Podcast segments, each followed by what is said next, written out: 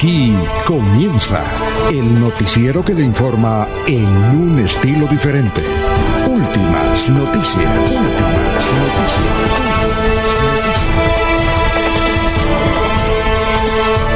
La información analizada por los expertos, sin sesgos, explicada con detalles, sin tanta carreta. Últimas noticias por Radio Melodía, también por Facebook y YouTube Radio Melodía.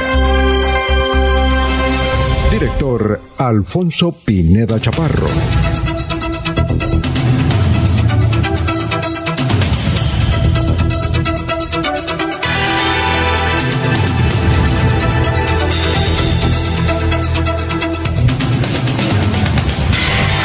Gracias a Dios, hoy es miércoles 16 de febrero del 2022. Nos abre el micrófono Arnulfo Otero Carreño para hablar por Radio Melodía, 1080m, melodíaenlínea.com.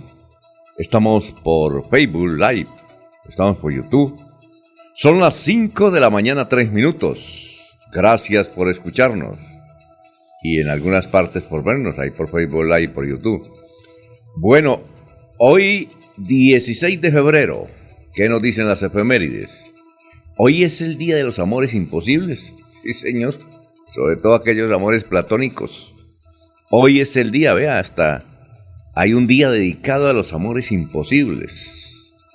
Cuando se hablan de amores imposibles, básicamente es un romance, ¿no?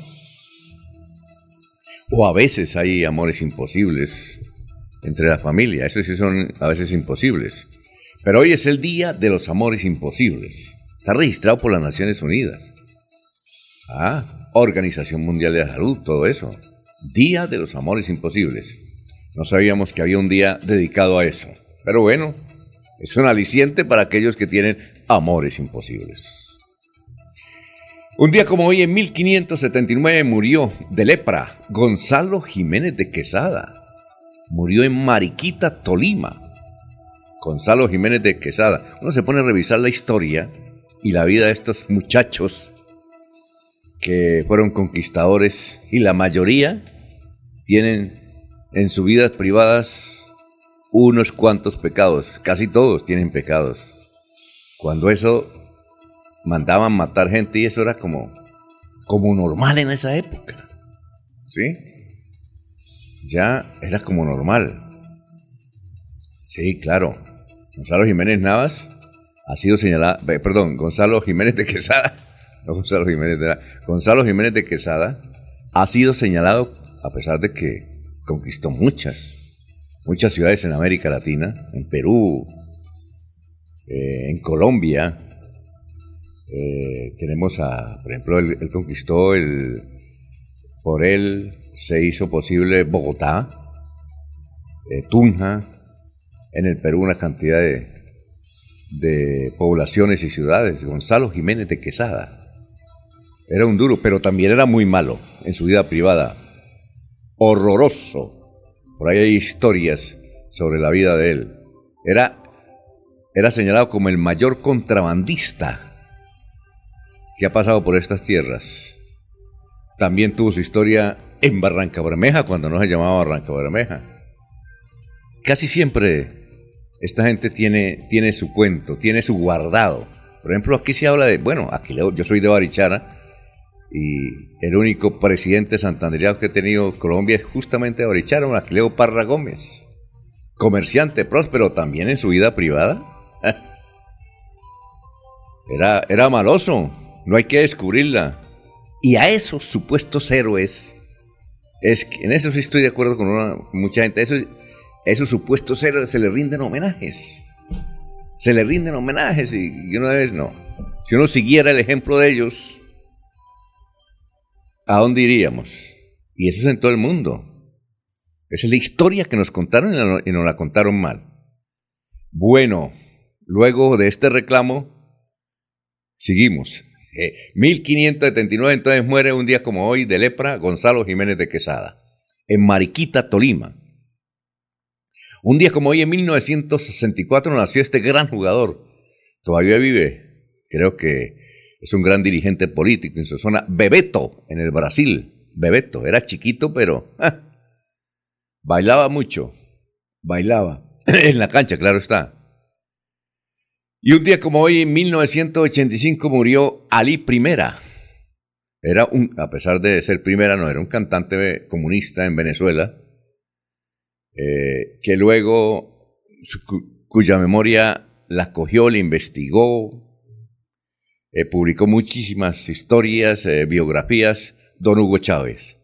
Y creo que hay varios centros culturales en Caracas que se llaman Ali Primera. Pues un día como hoy murió, 1985. Era comunista el muchacho era comunista.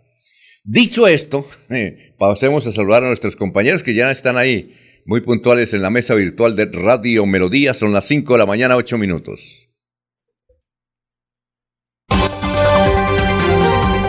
Laurencio Gamba está en Últimas Noticias de Radio Melodía 1080 AM. Bueno, Laurencio, ¿cómo se encuentra? Tenga usted muy buenos días. ¿Qué ha habido? Las, el segundo proyecto para usted, muy importante es el proyecto igual que para el señor Arnulfo Otero Carreño en la parte digital y que hace posible la mezcla de estos sonidos para ustedes, amables oyentes. El gobernador Mauricio Aguilar Hurtado acompañará este viernes en Barranca Bermeja en la celebración de los 100 años de Ecopetrol al presidente Iván Duque Posteriormente estarán en su tierra natal, Alfonso, en Barichara, que estará también allí de visita el mandatario de los colombianos. Este fin de semana, por trabajo de la empresa electrificadora de Santander, en el municipio de Piedecuesta será suspendido el servicio de energía de 7 de la mañana a 5 de la tarde. En Charalá será de 5 de la mañana a 5 de la tarde como consecuencia de los trabajos en la su estación El Espejo de Charalá. El congresista Oscar Villamizar Meneses presentó ayer en rueda de prensa el balance de su gestión, pero hizo un importante anuncio que este año presentará un proyecto de ley para reducir el Congreso y si es reelegido, pues lo defenderá próximamente, reducir el Congreso de Colombia porque hay muchos de estas personas que no cumplen la cabalidad, la actividad. Diversos sectores de Santander han solicitado a la Cancillería en Bogotá que amplíe el cupo para la expedición de pasaportes en Santander. A propósito, más adelante el gobernador hablará sobre este importante tema, la ampliación de cupos por parte de la Cancillería desde Bogotá. Y en poco tiempo se puede registrar un incremento nuevamente en los precios de los primeros productos de la canasta familiar como la yuca, la papa, el plátano y las hortalizas como consecuencia del incremento en el valor de los abonos y de los elementos que se utilizan en el campo para producir. Así lo dicen los campesinos de Bucaramanga que tienen dificultades para sacar sus cosechas por el mal estado de las vías. FECODE pide al gobierno nacional que se realicen arreglos en los establecimientos educativos acorde a las necesidades. Dice FECODE que están pendientes precisamente de una serie de actividades desde Bogotá. Y Oliden Riaño de la Fiscalía captura el homicidio de la mujer en, en el municipio de Lebrija. Michel Eduardo Noriega Sierra, quien precisamente tiene un puntuario según la Fiscalía. Aquí está Olinde Riaño precisamente hablando sobre este importante tema. Fue imputado e impuesta medida de aseguramiento al ciudadano Michel Eduardo Noriega Sierra por su presunta responsabilidad los delitos de femicidio agravado, porte ilegal de armas de fuego agravado. Se dieron el pasado sábado 12 de febrero en la vereda San Gabriel, del lugar al que habría llegado el hoy imputado, mediar palabra, saca un arma de fuego para la cabeza a la víctima causándole la muerte. Fue capturado gracias a la labor articulada y trabajo en a la Policía Nacional, quien se identificaba con un nombre diferente al que le corresponde, con un número de cédula eh, de una mujer. Se desplazaba en una motocicleta con unos guarismos alterados. Rechazamos toda forma de violencia contra la mujer y seguiremos en este trabajo entregando estos importantes resultados a la ciudadanía y garantizando la seguridad ciudadana dentro de nuestra jurisdicción. Muy bien, son las 5 las de la mañana, Son las 5 de la mañana, 12 minutos ya. Vamos con los oyentes. Enrique Herrera, Quique, muy buenos días. Feliz miércoles, Gustavo Pinilla Gómez. Un excelente día para todos. Ruchi Roja, los copio. Por ahí me mandó un saludo, nos envió un saludo. Vamos a ver si lo buscamos y tenemos tiempo de pasarlo para el gran Ruchi Rojas, los copio. Estoy leyendo el mismo libro. Muy bien, los chivitos. Todos esos términos del Ruchi Rojas. Efraín Gil Ordóñez nos escucha desde el Valle de San José. Eliana Díaz, buenos días, un saludo para la mesa de noticias desde Piedecuesta. Orlando nos escucha desde Cepitá. Así ah, Cepitá. Qué bien. No nos habían saludado de Cepitá. Orlando, gracias. Bien, don Jairo Macías, que está ahí siempre frente al cañón ahí en cabecera, don Ramiro Carvajal de Deportivos Carvajal, Aníbal Navas Delgado, gerente general de Radio Taxi Libres, que tiene el teléfono 634-2222. Un saludo para don Nelson Zipagauta, director de noticias de RCN. Don Fernando Cotes Acosta. Y yo también los copio. Eh, un saludo muy, muy especial. En Lebrija. Eh, un saludo para don Pedrito Ortiz, que acaba de llegar de Barranquilla. Bueno, eh, igualmente un saludo para Aníbal Namas Delgado, gerente general de Radio Taxi Libres, que tiene el teléfono 634-2222, Benjamín Gutiérrez, Juan José Rinconosma. Benjamín Gutiérrez muy contento, dice que su candidato está volando. Diego Fran Ariza, candidato a la Cámara.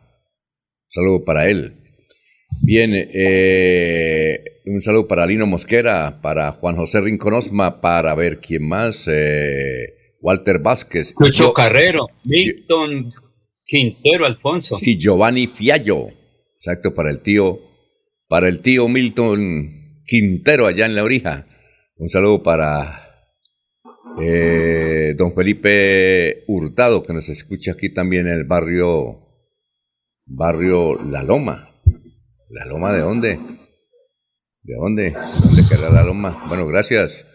Eh, Juan F. Rueda de Roganesi, San Gil. Es un sector muy bonito en Roganesi. Eh, a ver, eh, ¿quién más? también don Pedrito Galvis, Pablito Monsalve, don Héctor Hernández Mateus. Saludos para don Héctor Hernández Mateus. Para usted, Eliezer, ¿cómo se encuentra Eliezer? Buenos días.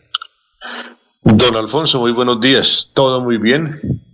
disfrutando de este nuevo amanecer, de esta nueva jornada de actividades un saludo para usted, saludo para Laurencio, a don Arnolfo Otero, a los compañeros y a todos los oyentes que se van sumando a la programación informativa de Melodía. Oscar Forero, Oscar Forero, dice aquí eh, los copio. Oscar Forero me lo encuentro en las ruedas de prensa. Un hombre joven, periodista, pero sobre todo buena gente. Buena gente, buena papa. Natural de Lebrija Oscarito, gracias. Un saludo para Oscar. Alumno de la escuela periodística que eh, orientó el senador José Luis Mendoza Cárdenas. ¿Cómo era que llamaba el programa de José Luis Mendoza Cárdenas? La pura verdad, creo. No sé cómo se llamaría. La tormenta política, ¿no era? Ah, la, tormenta, política. La tormenta política. La tormenta política. José Luis Mendoza, cada, vez, que aquí criticamos algo nos llamaba después, muchacho. Yo cometí esos errores, no los cometa usted, no diga que esos tipos son delincuentes, no, hay que probarlo. Bueno, tenemos un clima en Bucaramanga, Alfonso, de 17 grados centígrados. La máxima será de 34 en la ciudad de Bucaramanga. En el Socorro a esta hora 18 grados centígrados, temperatura máxima será de 34 en la capital comunera. En el municipio de Málaga, 12 grados centígrados actualmente, tiempo seco, 27 grados será la temperatura máxima en Málaga. En la ciudad de Barranca Bermeja, el clima actual es de 24 grados centígrados, tendrán una temperatura que llegará hasta los 40 grados hoy en Barranca Bermeja. En el municipio de San Gil, el clima actual 18 grados centígrados, la temperatura, la máxima será de 34 en San Gil. La ciudad de Pérez presenta un clima de 11 grados centígrados en este instante y su temperatura máxima será de 25 grados. En la ciudad de Puerto Wilches, El clima de Puerto Wilches actualmente 22 grados centígrados, la máxima será de 30, perdón, de 40 grados centígrados en Puerto Wilches. La ciudad de Bogotá muestra actualmente un clima de 10 grados centígrados y la temperatura máxima de Bogotá será de 24 grados en toda la región. Eh, tiempo seco en este comienzo de la jornada, este importante día, Alfonso. Muy bien, gracias. Son las 5 de la mañana, 18 minutos. Don Juan nos escribe y dice, yo escucho el noticiero porque mi esposa prende el radio a todo volumen mientras prepara sus chécheres y me toca obligado. Don Juan, salud. Me llama a su esposa para saludarla y rendirle un homenaje también. Bien, son las 5.18, vamos a leer el obituario antes de ir con nuestro abogado y antropólogo de cabecera. Pero vamos al obituario. Aquí están en San Pedro la señora Dugnia Sofía Suárez Sánchez, el señor Jorge Humberto Arauz Sarayaga, Sarayaga, el señor Aolfo Parada Rueda, señor Luis Martín Villamizar Villamizar. Eh, a ver, el señor Gavino Hernández Rojas, el señor Luis Jorge Antonio González Hedrich, inicia violación hoy, el señor Buenaventura Cabeza Portilla, la señora María Inés Gordillo Gutiérrez, eh, la señora Ruth Estela Vesga Ortúa, la señora Esther Reyes Monsalve, la señora Dina Lucía Rojas Eslavas. Y en Los Olivos, bueno, Los Olivos, Doris Mercedes Díaz Sarmiento, traslado a Bogotá. Ave María. José Lino Vera Bautista, falleció. Felipe Apanador Ulloa. Jesús Rojas. Bueno, vamos con el antropólogo, pero antes aquí hay una niña que se llama Joana y dice, mi tío pregunta que yo le prendo el radio también para que escuche ese noticiero, que si hoy es miércoles de ceniza, no. Él es el que todavía no, vea usted. Creo que el miércoles de ceniza es por ahí en unos 8 o 15 días. Don Laurencio es el que sabe porque él es, muy devoto allá de la Semana Santa. Eh, no, creo que hoy no es miércoles de ceniza. Dígale a su tío, Joanita. Ah, nos escribe aquí de San Gil. Joana, gracias, vea usted. Y si yo le coloco todos los días el, noticiero para que escuche mi tío. Tiene problemas de visión. Ah, bueno. Pero no creo, Elías, usted sabe, hoy no es miércoles de ceniza, ¿no? No. sé, estoy buscando, Alfonso, ah, pero... Es el 2 de marzo. Ah, es el 2, de, marzo. Todavía falta. ¿sí, que Laurencio nos saca ese lío porque él sí, él sí es muy puntual en sus oraciones.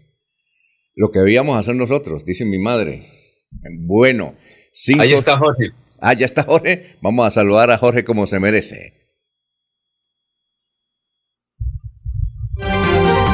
Jorge Caicedo está en Últimas Noticias de Radio Melodía 1080 AM. Bueno, eh, dice aquí en sintonía Edgar Millares. Usted debe ser eh, así, es hermano de Adamérica Millares. Sí, señor. Ah, bueno.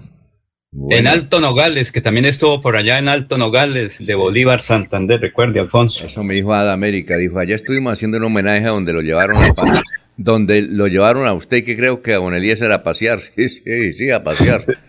Ah, sí, sí, es que todavía existe esa casa allá donde nos llevaron, ¿no? Sí, 40 años después, sí. Estaban más asustados. Qué horror. Eh, Manuel Hernández iba conmigo y Manuel Hernández estaba verde. Yo le dije, uy, hermano, ¿usted por qué está verde? Dijo, igual que usted. 521. Gracias, Edgar. No sé si usted, todo Edgar, también conoce allá ese sitio. Bueno. es Edgar Millares. Muy bien. Bueno, 522. Don Jorge, ¿cómo se encuentra? Muy buenos días, bienvenido. Buenos días, don Alfonso. Como siempre, feliz de compartir con ustedes este espacio de últimas noticias y poder saludar a toda la audiencia de Radio Melodía, la que nos acompaña en cada mañana de este año.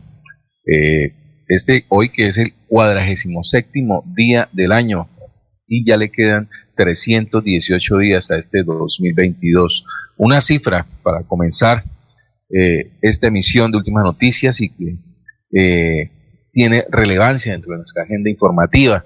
33 tortugas y coteas desmembradas que fueron halladas por la policía de Bucaramanga en un bus procedente de la costa atlántica. Eran transportadas en una cava junto con 200 huevos por un joven de 18 años que fue capturado y puesto a disposición de la Fiscalía. La Corporación Autónoma Regional para la Defensa de la Meseta de Bucaramanga rechazó este daño a la fauna silvestre. la, la médico veterinaria de esta autoridad ambiental, Diana Carolina Pérez, dijo que es muy triste ver hasta dónde llega la perversidad del ser humano. Pese a los múltiples llamados de atención, aún continuamos recibiendo casos aterradores como este de 33 tortugas y coteas desmembradas y que fueron halladas por la policía. Sí, me recuerdo yo cuando estudiaba en el tecnológico, un compañero vivía, se cogía su platica, era vendiendo huevo tortuga, huevo tortuga. Eso sí, y aquí en Bucaramanga por todos los lados. Eso era, vendían huevos de tortuga hace 30, 40, ahora no se notan, ahora no se ven porque ahora es, es, tremendamente, y los pueden capturar. Es que a esta especie animal, don Alfonso, eh, se le ha dado muy duro, es una especie silvestre, muy común a la orilla de los ríos, eh, en los puertos del, río Magdalena, pues era costumbre ver que, que la ofrecían eh, envuelta en, en, bolsas plásticas ya de membrada y, y era considerado un manjar, pero, pero le han dado muy duro a esa especie y es muy difícil ya poder eh, ver eh, una tortuga en su estado silvestre allí en la zona de, del Magdalena Medio y hacia el norte del país. Bueno, vamos a... ¿Sí? ¿Qué decir? Sí, sí, no, sí. No, no, no, era básicamente el dato. Listo. 5 de la mañana, 24 minutos. Un saludo. Aquí nos escribe el sacerdote Roberto Díaz, la Inmaculada, en el sector de la Perseverancia en Bogotá. Ah, bueno, gracias. Dijo, también los escucho. El miércoles de ceniza, dice, es el próximo 2 de marzo, como dijo uno de sus compañeros, y es donde parte la verdadera labor espiritual de todos, donde debemos entrar a la meditación y al recogimiento. Padre Roberto, gracias por escucharnos. Envíenos el contacto para llamarlo en Semana Santa y que nos hable de la Semana Santa. Gracias. Nos haya que nos escuchar el Padre Sacerdote que dice que está preparándose para la primera acción litúrgica ahora a las seis de la mañana. La Inmaculada, sector de la Perseverancia en Bogotá. Padre, la bendición, así es que no lo conocemos, pero gracias, no sabíamos que estaban dentro de nuestros oyentes. Nos agrada, eh, nos gustaría preguntarle por qué no se escucha. bueno, dirás que porque le gustan las noticias. Pero gracias, Padre. Padre Roberto. Roberto en Bogotá. Muy bien, ah, vamos ahora sí con el antropólogo y abogado de cabecera aquí en Radio Melodía, el doctor Luis José, con el pensamiento de hoy. Muy buenos días, estimados oyentes y periodistas del noticiero Últimas Noticias de Radio Melodía. Feliz miércoles para todos. De la sección milesdefrases.com traemos la siguiente reflexión. Las personas fuertes sonríen con el corazón roto lloran a puerta cerrada y pelean batallas de las que nunca nadie se entera. Eso sí es cierto. Bueno, vamos con las noticias. Eh, el desalojo en el barrio Las Palomitas se cumplió en Bucaramanga. Serán 15 familias las que tendrán que salir de esa zona, sector del barrio Las Palomitas, ahí cerca a ese complejo de medicina que es todo lo que tiene que ver con Fosunap. Eh, con una inversión de más de 10 mil millones de pesos, la alcaldía de Bucaramanga remodelará las plazas de mercado del municipio como son La Concordia, San Francisco y Guarín. Ahí en La Concordia. Por ahí cerquita quedaba la cárcel. Antes de la modelo, nos dicen nuestros historiadores, quedaba una cárcel, la cárcel municipal. A ver si se acuerda alguien de nuestros oyentes que son veteranos. Bueno, hoy estará acá Fico Gutiérrez en Bucaramanga. Estará en el Parque Las Palmas tomándose un tinto con el que pase por ahí y comiéndose un helado ahí en el Parque Las Palmas. Quien quiera ir a hablar con Fico, dicen que el tipo tiene, tiene buena audiencia en Colombia, que este podría ser el presidente. Y todo el mundo dice que es el candidato de Uribe. Yo hablo con toda la gente, inclusive me dijeron, nos dijeron, yo tengo que comprobarlo primero, que hay un exparlamentario, un excongresista del Centro Democrático Santanderiano, que es el que coordina la visita uno es parlamentario, eh, sigue siendo uribista, un es congresista. Adivinen quién me, dieron el nombre, pero no quiero mandarlo al agua, si eso se llama mandar al agua. Pero hoy estará entonces el gran Fico Gutiérrez eh, tomándose un tinto, comiendo helado, ahí en el Parque Las Palmas, a partir de las 9 de la mañana, por si acaso se quieren tomar la foto, con, la, foto con, con el doctor Fico. Dicen que es ese, el elegido Uribe. Y cuando Uribe pone el dedo, elige. Bueno, coronavirus en Santander. Por lo menos, ¿Cómo? Por lo menos es el elegido, por lo menos es el elegido del parlamentario, ¿no? Sí. bueno, coronavirus. No, le ayuda mucho a Fico ese, ese, esa característica, pero bueno. Eso me dijeron. Ellos saben a qué, juegan. Yo me sorprendí. Bueno, coronavirus. En Santander reportan, como usted dice, 249 nuevos casos contagios, nuevos contagios ha bajado bastante. Ocho muertos por COVID en Santander. Y do, otra noticia, instalan albergues temporales para familias damnificadas por fuertes lluvias. Es que los aguaceros han dejado el news a personas como Villas del Nogal, Granjas de Rigan. no sabía que había un barrio que llamaba Granjas de Rigan. Aquí se regan. Y Luz de Salvación. Esa Luz de Salvación sabemos que queda en el sector de Provenza. Pero Granjas de Rigan bueno, se presentaron problemas de movilidad en el municipio de San Gil ayer. Eh, los taxistas protestaron por eh, que llegó a San Gil la plataforma digital InDriver. Es una, es una plataforma que se maneja desde Moscú. ¿Qué tal, no? Eh, y entonces esto, los taxistas están bravos. Voy a decir, eso va a ser difícil. Aquí se metieron. Y Driver es una de las aplicaciones que más movimiento tienen en América Latina, en Colombia más, InDriver. Y para muchos es ilegal, ¿no? Para otros es legal, pero para muchos es ilegal. Bueno, otra noticia, no es el momento indicado para quitarnos el tapaboca. El secretario de Salud de Bucaramanga, el doctor Juan José Rey, dice que no, que tenemos que seguir con el tapabocas. En Bucaramanga hay 2.000, hay 2.930, 93 casos activos de COVID. Eh, la mayoría permanecen en casa y los que están hospitalizados son aquellos, adivinen ustedes, que no están vacunados, vea usted. Hombres armados interceptaron el vehículo de campaña en el que viajaba la candidata a las curules de paz en el Catatumbo, Mayra Gaona. Esto fue en el Tibú. Aquí no tenemos candidatos al, eh, por, esa línea de la paz, ¿no? De las víctimas. Bueno, como decía un Laurencio, eh, este señor que mató a esa jovencita muy linda, además la hemos visto en las fotografías, a Julie en, en Lebrija este fin de semana, tenía un prontuario electivo, eh, no se sabe cómo se llama. Hay, un nombre que están registrados que se llama Michael Eduardo Noriega, pero tiene siete nombres, siete identidades, entre ellas, como decía Laurencio y el director de la fiscalía, eh, el doctor Riaño, tiene una cédula de mujer, imagínense. Dice que el tipo se vestía de mujer a veces. Eh, es de por allá de García Rovira, donde en García Rovira tiene líos. Allá le pegaba, cada vez que tenía un romance, le pegaba a ese romance y a una de ellas de San Andrés. Eh, compartió con ella durante varios años y tienen un hijo de tres años. Eh, además, está acusado de porte de armas, de fuga de presos. Lo estaban buscando tenía órdenes de factura, de captura. Y en Facebook tiene seis perfiles, ya los, eh, es decir, hasta el momento le han encontrado seis perfiles de Facebook, hasta el momento, dice que son más. Eh, y esta joya estaba en el, municipio de Lebrija, donde mató a la niña Julia, que tenía solamente 21 años de edad. Bueno, eh, la policía capturó a tres mujeres identificadas como las muñecas que pretendían ingresar 300 dosis de drogas alucinógenos en la cárcel de Berlín, ahí cerca al Socorro. Vanguardia Liberal trae una excelente crónica. Nos agrada cada, vez que miramos a Barichara lo positivo. Dice, título de la información que trae Vanguardia Liberal. Barichara, entre las poblaciones más acogedoras de Colombia. Eh, dice que la amabilidad y hospitalidad de los colombianos continúa dejando al país en alto. Según los últimos premios Tralever Review Awards 2022 de Booking.com, eh, Barichara es el pueblecito más bonito y acogedor de Colombia. Eh, compiten, pero muy lejos, Salento, ahí cerca de Armenia, y Palomino. Palomino es un sector de Santa Marta, muy bonito.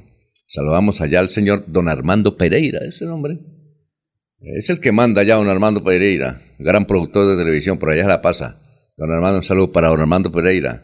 Él de vez en cuando viene aquí a traer, como dice Ruchi, los chivitos. bueno, y hay una noticia que aquí la había ya mencionado.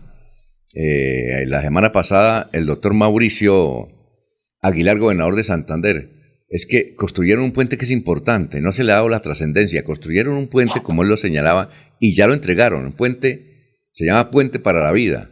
Es en pleno corazón del Chicamocha. ¿Qué pasa con este puente? Pues que usted puede ir de Cepitá a García Rovira. Son 58 kilómetros. Mientras no, es decir, ojalá que haya cuidado porque entiendo que la carretera no es para tráfico pesado ni nada. Eh, tiene que ser, por ejemplo, para moto, tal vez, carros pequeños. Pero usted puede ir, don Laurencio, de Cepitá a Molagaita y, y San Andrés. Dice, al respecto, el gobernador Mauricio Aguilar dice que este puente se entregó eh, en el sector que atraviesa el río Huaca y desemboca dos kilómetros abajo del río Chicamocha y se invirtieron, a ver, 700 millones de pesos. Por ahora se benefician 200 familias. Sería muy bueno hacer un reporte desde ese lugar, ir con camaritas y a ver qué posibilidad tiene la carretera. Esta carretera permite y evitar esa vuelta aquí por, por los curos. Imagínense, eh, un amigo dijo que generalmente entre los curos y, Málaga es el mismo tiempo que hay entre Bucaramanga y Bogotá. Diferente la distancia, pero es el mismo tiempo. Se, dejan siete, cinco, ocho horas, a veces diez. Y en cambio por esta carretera nos parece excepcional. Ojalá que sigan trabajando, sigan mejorando el camino y tendremos y podamos ir a, Molagavita.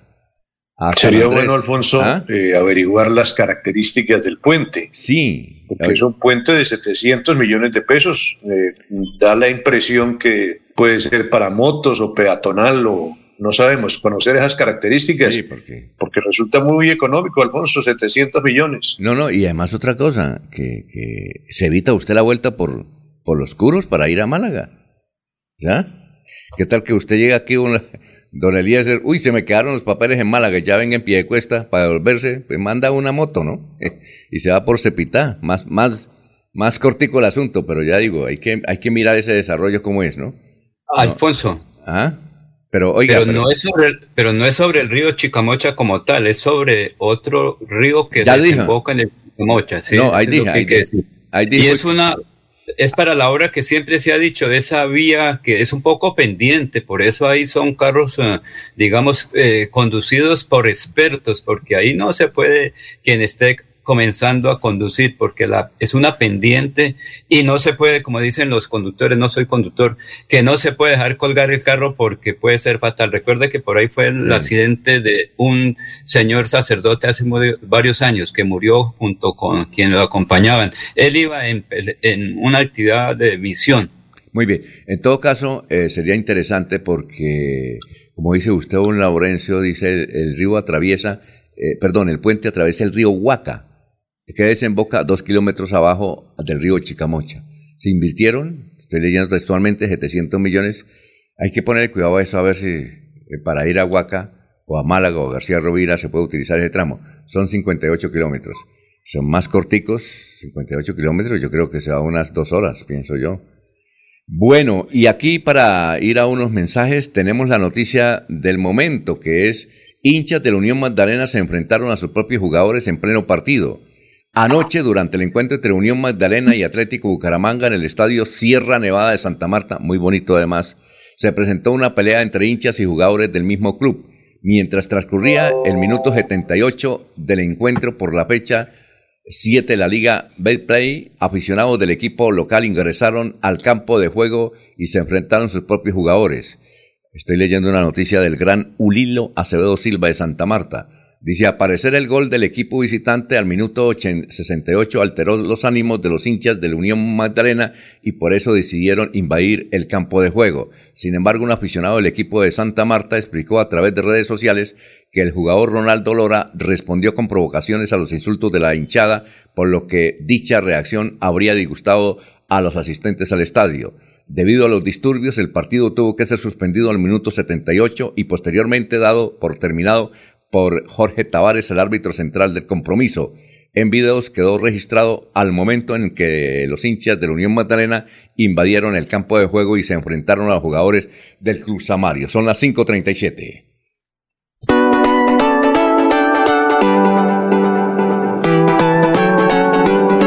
Melodía, Melodía, Radio Sin Fronteras. Escúchenos en cualquier lugar del mundo.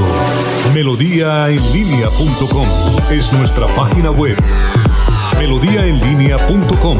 Señal para todo el mundo. Señal para todo el mundo. Radio sin límites. Radio sin fronteras. Radio Melodía, la que manda en sintonía.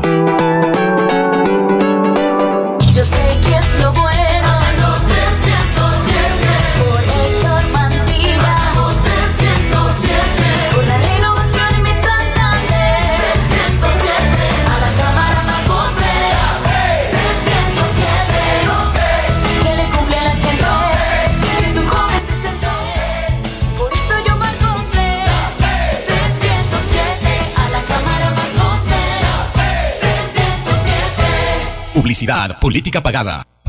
Mis papás están muy felices porque el bono escolar de Cajazán está en 40.800 pesos.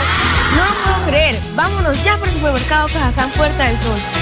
La feria escolar va hasta el 28 de febrero y tenemos 127 parqueaderos disponibles.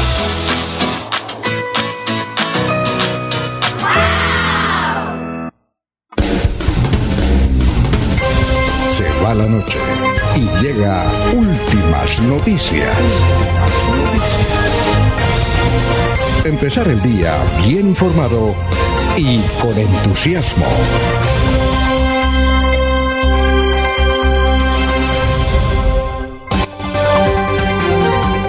Ernesto Alvarado está en Últimas Noticias de Radio Melodía 1080 AM.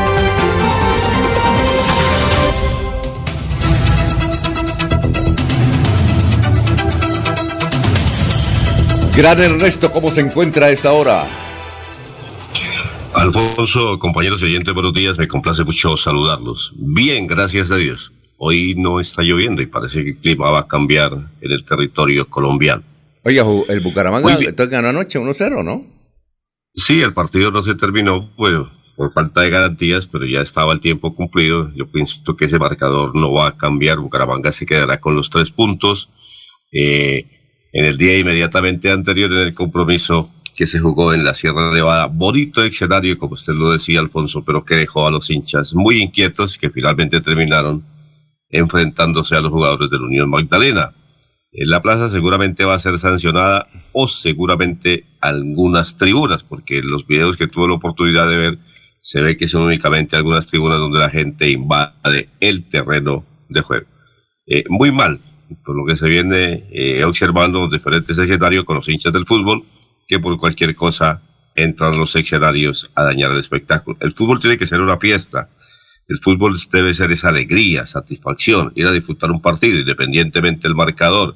Gane quien gane o pierda quien pierda, pero no podemos seguir en ese tema de intolerancia e ingresar a los escenarios a agredir a los jugadores y también algunos hinchas. Lamentable por lo que se ha presentado en la ciudad de Santa Marta. Eso sí, la gente del Atlético Bucaramanga, sus hinchas, sus seguidores, muy felices con los tres puntos que lo dejan ahora en la tabla de posiciones con ocho puntos. Y dicen algunos que empieza la era del Atlético Bucaramanga a surgir, que se vienen nuevas acciones y que podría ser importante el rendimiento del equipo. Quienes han tenido la oportunidad de observar todos los partidos, les gusta mm, bastante el rendimiento del equipo santanderiano.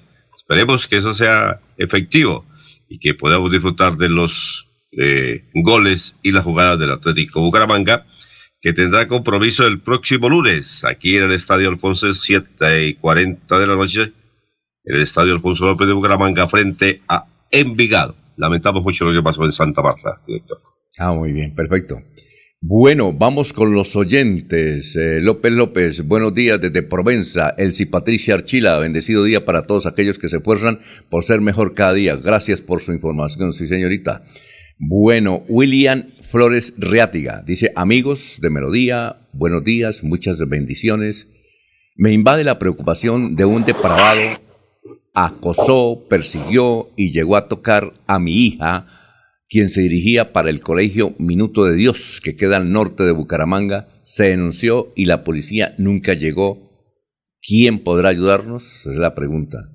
¿Qué tal? En el norte. Jaime Bastilla, buenos días, señores periodistas. Ahora no falta que si, eh, que si esa carretera eh, abandonen la otra vía, porque ahora van a decir que la plata no alcanza. No, pero ojalá, ojalá Dios. Eh, pero es ahí hay un, buen momento para un documento periodístico. son las 5.43 minutos, un documento periodístico con video y todo para que nos muestren a ver cómo está esa carretera, que es una solución para los señores de García Rovira y para un gran parte del territorio colombiano.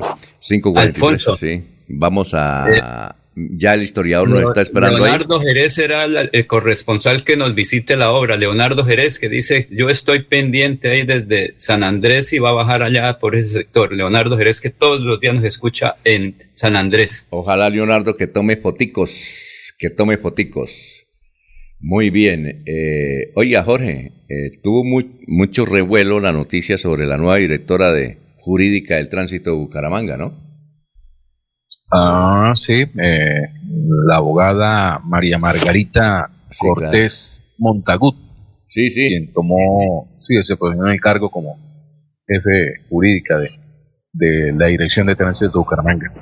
Ah, bueno. una mujer muy joven me contaron que a raíz de esa noticia que publicó Alfonso Pineda, la gente se ha desbordado a las instalaciones del tránsito a pagar los comparendos.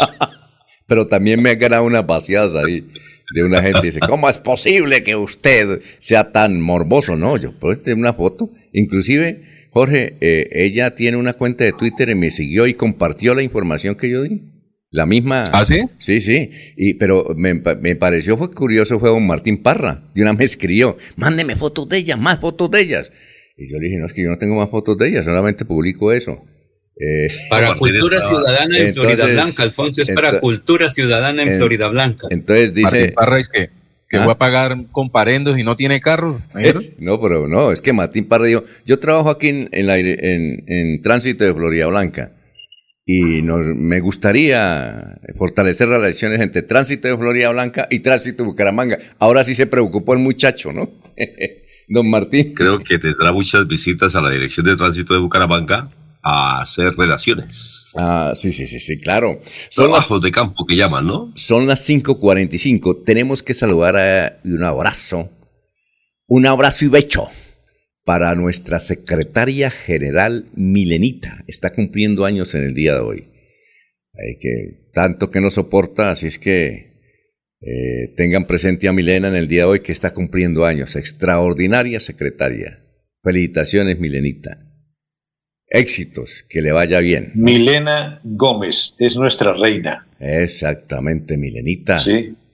Milena Gómez Reina, ¿no? El segundo apellido. Ah, ¿el, segundo es Reina? Ah, qué bueno. Sí. Muy bien, Milena. Felicitaciones, Milena. Yo le digo Santa Milena porque soportar a todos tiene que ser un santo, ¿no? ¿O no?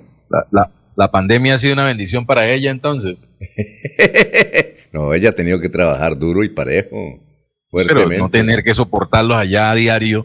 Imagínese, pero, pero para eso están los celulares, los teléfonos, y ahora con videollamada y todo eso es igual, don Jorge. Eso es igual. Un saludo para Milena Gómez Reina, secretaria general, muy amable, muy, eh, muy eh, eh, agradecidos estamos con ustedes, Milena, que está, como dicen, está detrás de cámaras, ¿o no? Bien, vamos a una pausa, pero antes nos saluda Rafael Rodríguez desde Santa Marta. Rafael, muchas gracias, un saludo. No le pudimos contestar porque pues estamos al aire, pero un saludo. Rafa Rodríguez, gran jefe de prensa nacional del movimiento Fuerza Ciudadana, desde Santa Marta, Rafa. Un saludo muy especial. Son las 5:47. Yo sé que es lo bueno.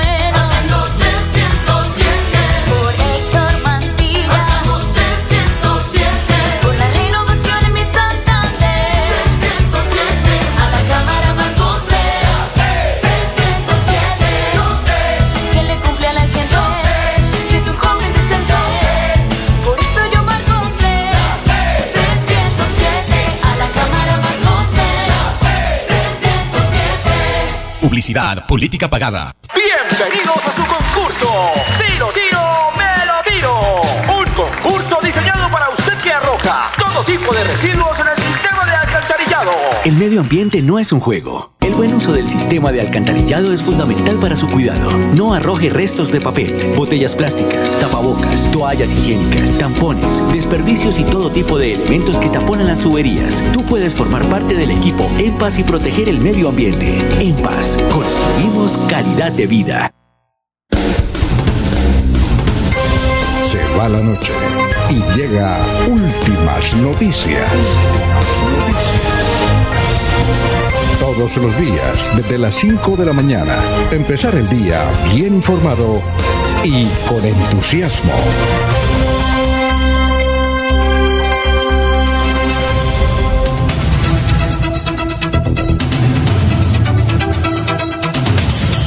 Bueno, vamos con el historiador. Son las 5 de la mañana, 48 minutos, 5.48. Eh, eh, tenemos ya a Carlos Augusto González, ahí con la historia las noticias de hace 50 y 25 años en, en Bucaramanga y Santander. Carlos, ¿cómo está? Muy buenos días. Buenos días a la mesa de trabajo y a los oyentes. Hace 50 años, estas fueron las noticias más relevantes en Santander. Los habitantes del barrio Café Madrid de Bucaramanga viven una difícil situación por la escasez de agua. Para abastecerse del vital líquido deben recurrir a podos insalubres o recorrer largos trechos a través de la vía del ferrocarril, exponiéndose al peligro de ser arrollados por una máquina. Será colocada la primera piedra del velódromo que se construirá en predios de la Unidad Deportiva Alfonso López, con financiación de la firma Postobón que llevará el nombre del empresario Carlos Ardila Lule. Y hace 25 años fue noticia lo siguiente. El alcalde de Bucaramanga, Carlos Ibáñez Muñoz, reestructuró su gabinete para dar participación a otros grupos políticos. Al frente de la Secretaría de Gobierno designó a Jaime Raúl Ardila Barrera, en el ISAU a César Bueno Serrano y en la Secretaría General nombró a Ludi Estela Rodríguez Cuadros. Mujer residenciada en el barrio San Bernardo de Florida Blanca, fue la última en enterarse que su hijo era uno de los 60 soldados que las FARC secuestraron cuando asaltaron la base militar de las Delicias en Putumayo el 30 de agosto de 1996. Cordial saludo a todos. Siga usted, don Alfonso. Muy bien, muchas gracias, eh, Carlos. A propósito, vea usted, tú duraron como 25 años construyendo ese, ese velódromo, que no se llamó eh, Carlos Ardila Lule como hubiera sido lo más indicado, sino eh, se llama... Alfonso Flores. Alfonso Flores Ortiz, exactamente. Sobre eso hay una anécdota, Eliezer, no sé si usted la conoció. El alcalde, de, el alcalde de Bucaramanga, eh, lo saludamos porque siempre nos escucha a esta hora, era el doctor Alberto Montoya Puyana, el alcalde. Eh, y entonces, eh, bueno, entiendo que le iban a, o pues, le iban a, tenían varios nombres para el velódromo, ¿no? Entre ellos el de eh, Flores Ortiz, Alfonso Flores Ortiz alguien le dijo al alcalde de esa época y al gobernador de esa época, ¿sí? Que no colocaran el nombre Alfonso Flores Ortiz porque algunos líos que él tenía en Medellín, ¿sí? unos líos que posteriormente se demostró que no, no eran líos, sino una investigación. Entonces le, le propusieron, no, no le coloque ese nombre, no le coloque ese nombre, colóquele otro porque va a tener usted líos. Sin embargo, finalmente, como no había nada comprobado de unos asuntos en la ciudad de Medellín, eh, Alfonso Flores era ajeno a eso, pero le estaban metiendo su nombre. Entonces se hizo la averiguación y finalmente se sostuvieron en el nombre, pero antes le querían colocar otro nombre a ese velódromo. ¿Sí sabía esa historia, don Eliezer? No, señor. Pues ahí, no se, sé la, si, ahí se la cuento. No sé si la muerte de Alfonso Flores eh, fortaleció la iniciativa de que fuera el nombre de él el que, el que acompañara eh, ese escenario. No sé si tuvo algo que ver también ese tema, Alfonso.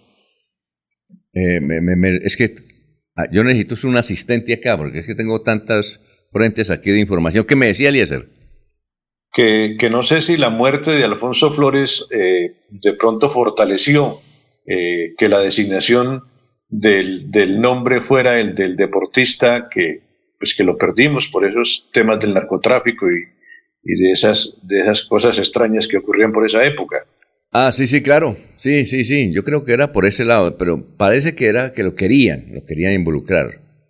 Pero ahí Cochise Rodríguez actuó en favor de Alfonso Flores Ortiz y, y se logró mejorar la situación. Pero quedó bien el nombre. Velódromo, Alfonso Flores Ortiz. Claro que se han hecho más espectáculos de, de, música, sobre todo de religión, que de ciclismo, ¿no? Es lo, es lo curioso del velódromo. Creo que la pista no es muy buena, no sé, Ernesto está más cerca del tema ciclístico. Me parece que la pista del velódromo no es de las mejores como para imponer marcas, para hacer registros, para hacer prácticas eh, de esta modalidad de la pista en el ciclismo, eh, Ernesto. Sí, realmente tenemos un velódromo que le permite a los deportistas eh, de la región, digamos de la región, porque no solamente el departamento, practicar este hermoso deporte, pero usted lo ha dicho, Eliezer, no es el mejor velódromo del país, allí no se puede aspirar a grandes marcas, y además usted lo ha ratificado y Alfonso lo ha señalado, se practican más mm, otras actividades que el ciclismo. Es lamentable, pero bueno, es lo que tenemos y hay que conformarnos con eso. Y el hombre creo que quedó excelente. Velódromo Alfonso Flores Ortiz, porque no podemos olvidar todo lo que nos dejó este ciclista para el departamento, para el país y para Colombia. Eh, Alfonso Flores Ortiz lo conocimos en 1974. ¿Y sabe dónde lo conocimos? Era el mensajero de la tesorería de Bucaramanga. Y claro, era en Cicla, ¿no? Era en Cicla. Y mire usted, ese deporte era el mensajero de, yo creo que en esa época recuerdan los que, los que trabajaron periodísticamente el asunto y fueron funcionarios de la alcaldía, de la antigua alcaldía. ¿Ustedes alcanzaron a conocer la antigua alcaldía, el edificio viejo o no? Yo, no lo recuerdo muy bien, pero sí, claro. Ajá. Pues en ese edificio. Allá ingresábamos con Bernardo Socha Acosta, con Clara Inés Peña, con Livia Pinto, con William Rodríguez Mora y con César González a hablar con el secretario de Hacienda de la época, no recuerdo, que era en la casa viejita. Era en la casa viejita, ya pues el tesorero tenía como mensajero a don Alfonso Flores Ortiz, muchacho que trabajaba fuertemente, Ese era dándole la sigla por todos los lados y aprovechó, vea, y a dónde llegó. Son las 5.55. ¿Algún otro dato sobre historia de las noticias que mencionó don Carlos? Alfonso, Carlos Ibáñez, que en ese momento, hace 25 años, cuadra el equipo de trabajo, como se diría, o hay cambios burocráticos. Jaime Ardila Barrera, que ingresa a trabajar ahí, y el médico bueno.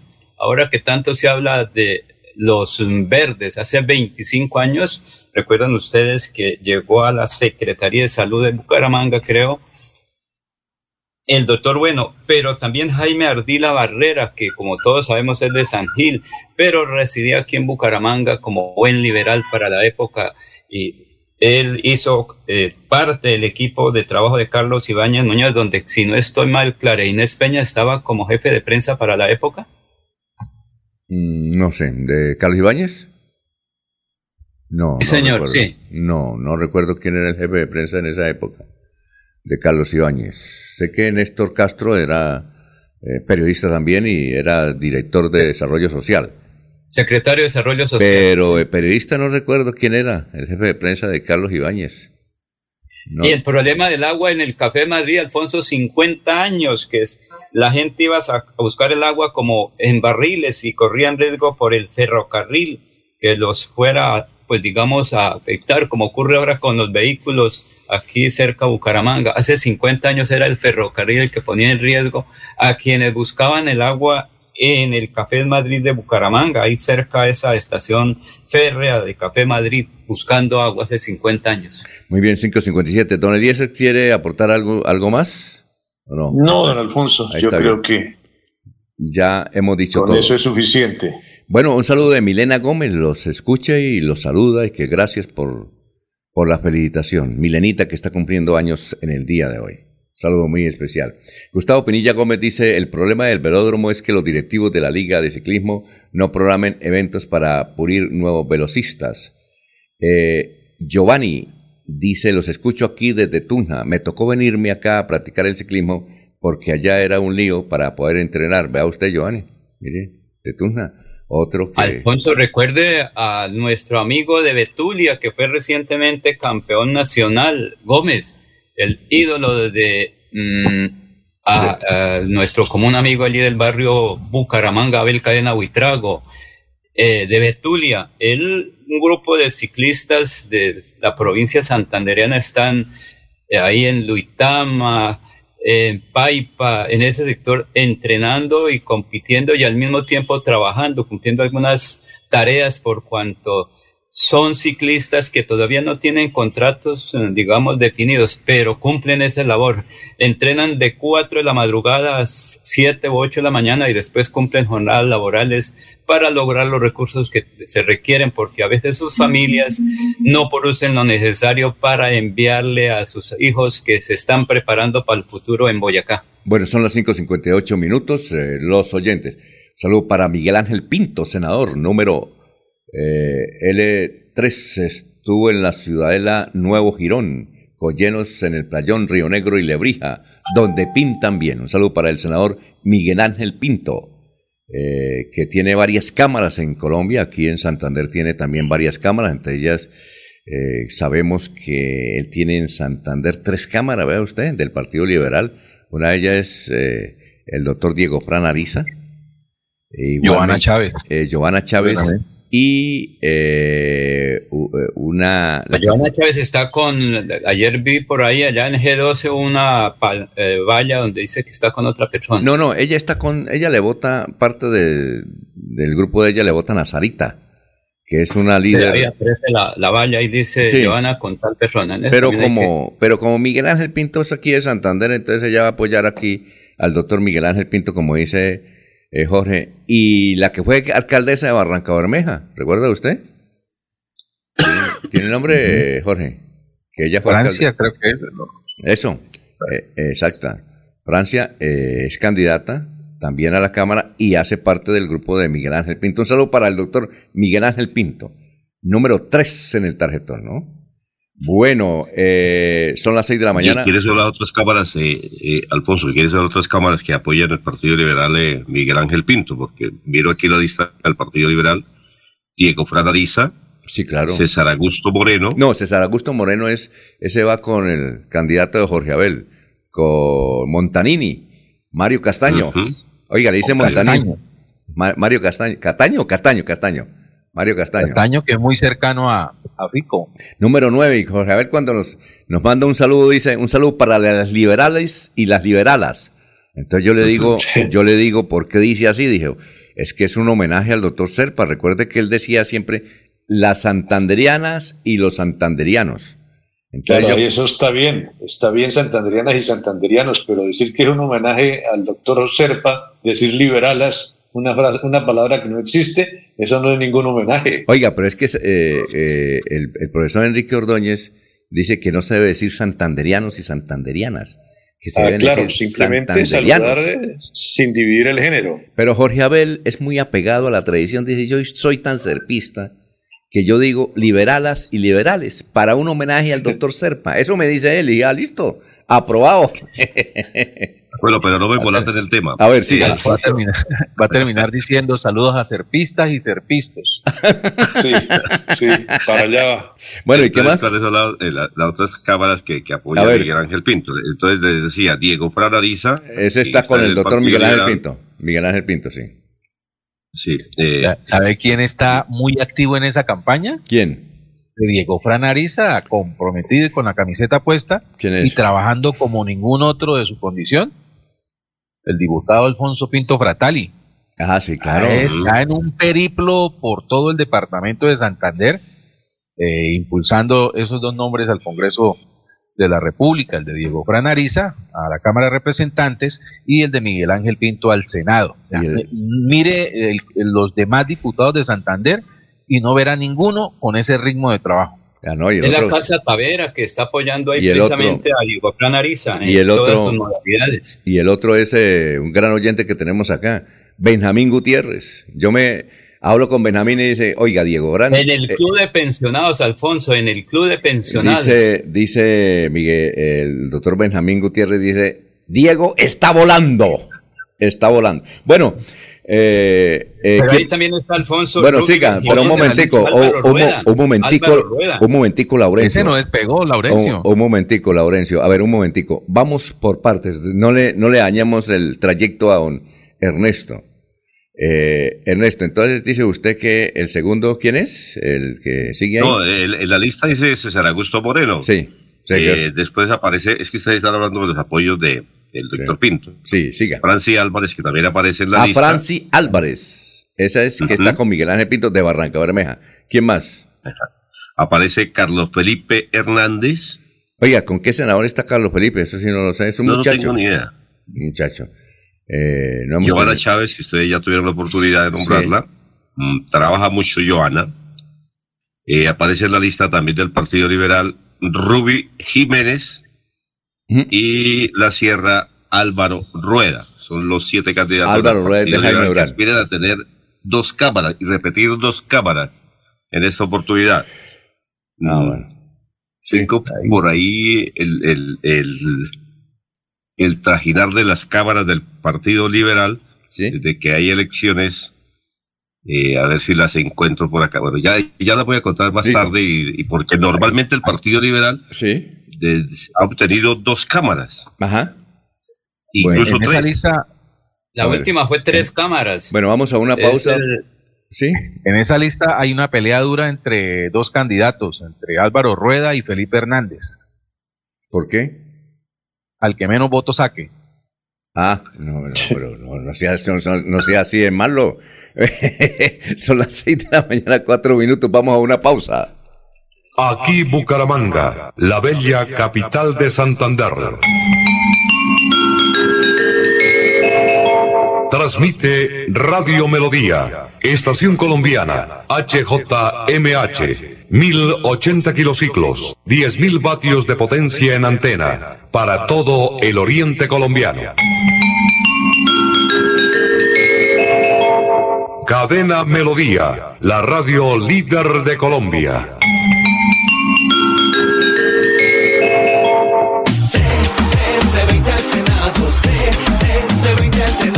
Amigos, les saluda José Alfredo Marín, su próximo senador de la República. Los invito a que me apoyen este 13 de marzo con su voto, marcando la C del Partido Conservador y el número 20, para que trabajemos juntos por la transformación social que Colombia necesita. C, C, 20 al Senado, C, C, 20 al Senado del bar, del barrio al Senado, C, C, 20 al Senado. Publicidad política pagada. La radio también estamos luchando contra el COVID-19 y es por ello que algunas emisoras se han silenciado. Superando enormes dificultades, en Melodía seguimos al aire. Con el propósito de continuar acompañándoles como su medio preferido a la hora de la información y el entretenimiento, hemos encontrado como alternativa reducir horas de emisión. Escúchenos de lunes a viernes, de 5 de la mañana a 6 de la tarde, sábados de 6 de la mañana a 2 de la tarde, los domingos de 6 de la mañana a 12 del día. Melodía 1080 AM, en Facebook Radio Melodía Bucaramanga. Es un compromiso de todos lograr que muy pronto nuestro mundo sea mejor que antes. En Melodía seguiremos a su lado por siempre.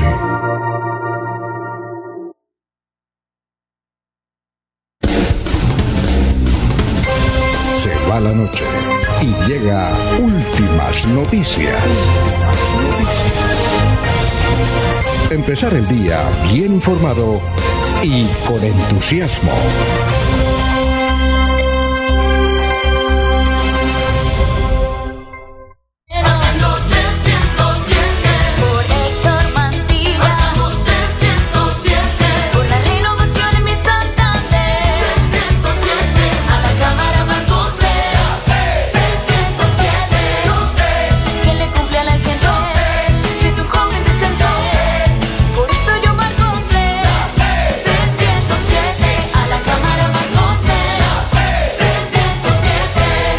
Publicidad, política pagada.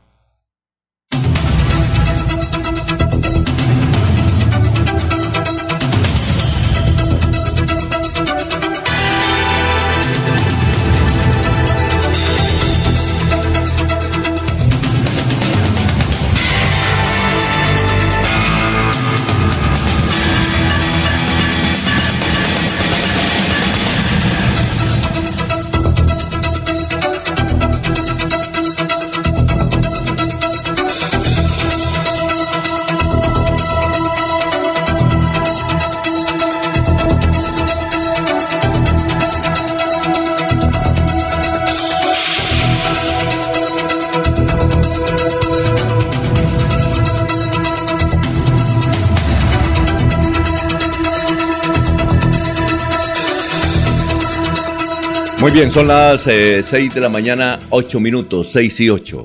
Estamos en Radio Melodía saludando a los oyentes, son muchos, son muchos mensajes.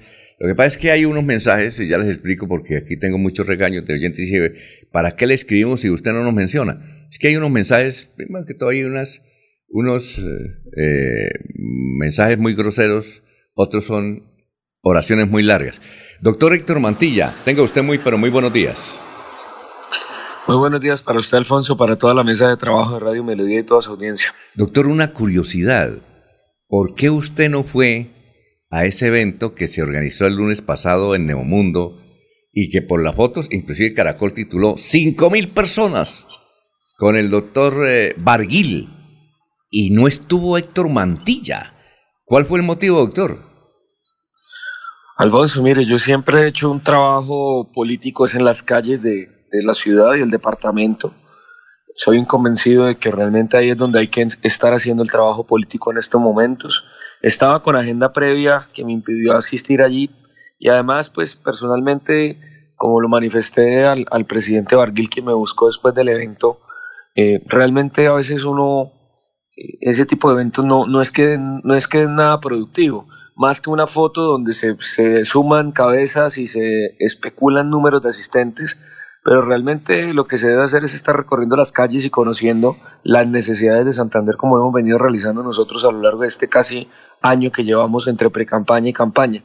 Eh, realmente pues nosotros somos respetuosos eh, de los lineamientos incluso del partido, pero eh, esa fue la razón básica por la que no estuvimos. Estábamos en caminatas en el sector del Carmen, en el sector del reposo en Florida Blanca, y ya habían compromisos adquiridos con ciudadanos eh, que gentilmente nos estaban abriendo las puertas de sus casas.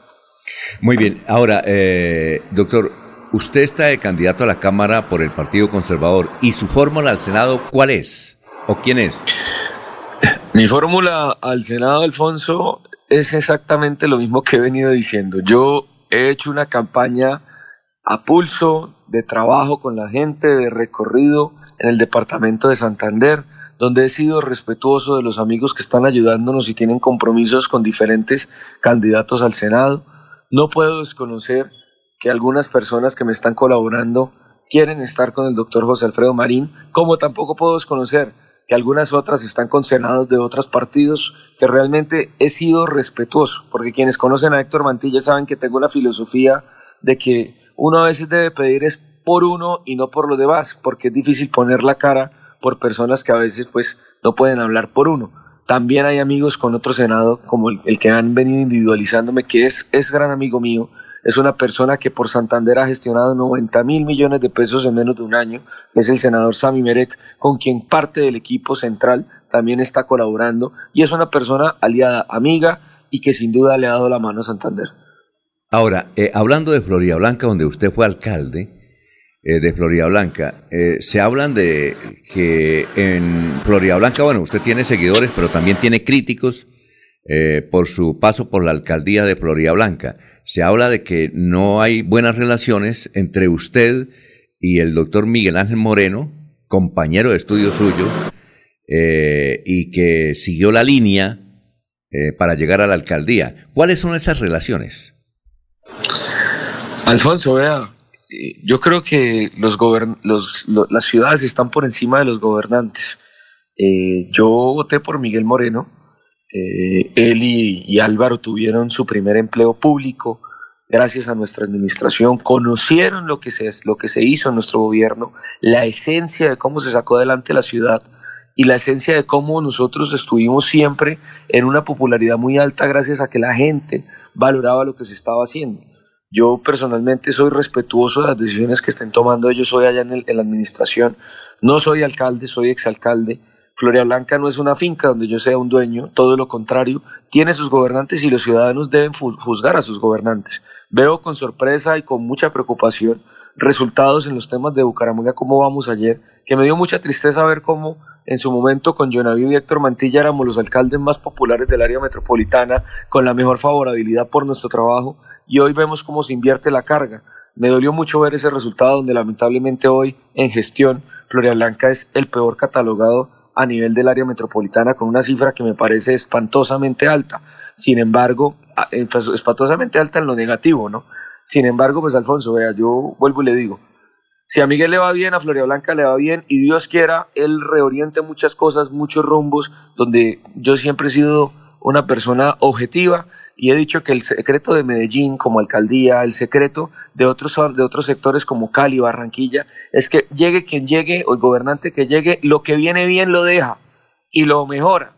Esto no se trata de ego, de que si Héctor hizo esto, entonces yo voy a desbaratarlo, así esté dando resultados positivos porque es Héctor.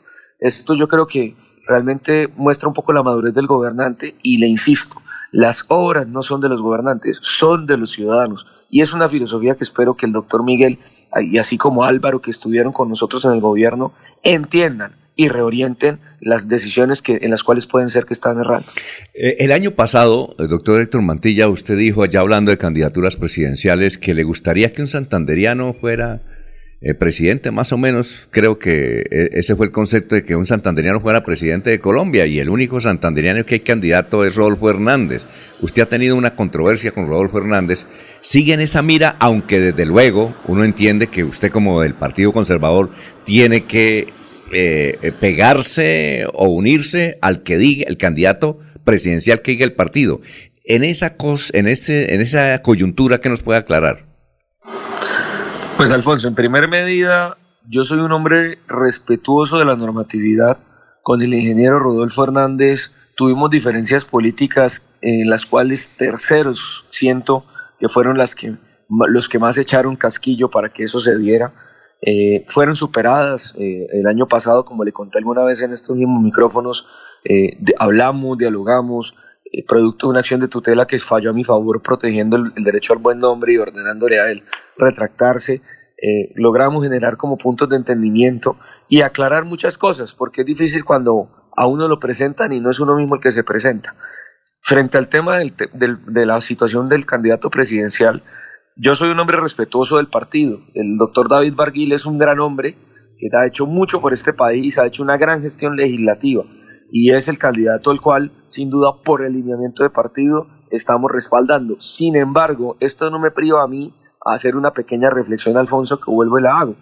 Y es una reflexión objetiva sin entrar a decir que es Héctor Mantilla quien está apoyando. Insisto, yo respaldo el lineamiento del partido, pero no puedo negar que se vislumbre una oportunidad de que Santander tenga presidente. Y a mí el que me pregunta y me dice, le digo, mire, se vislumbra la oportunidad. Y lo único que yo puedo decir es que si Santander tiene presidente, a Santander le va a ir bien.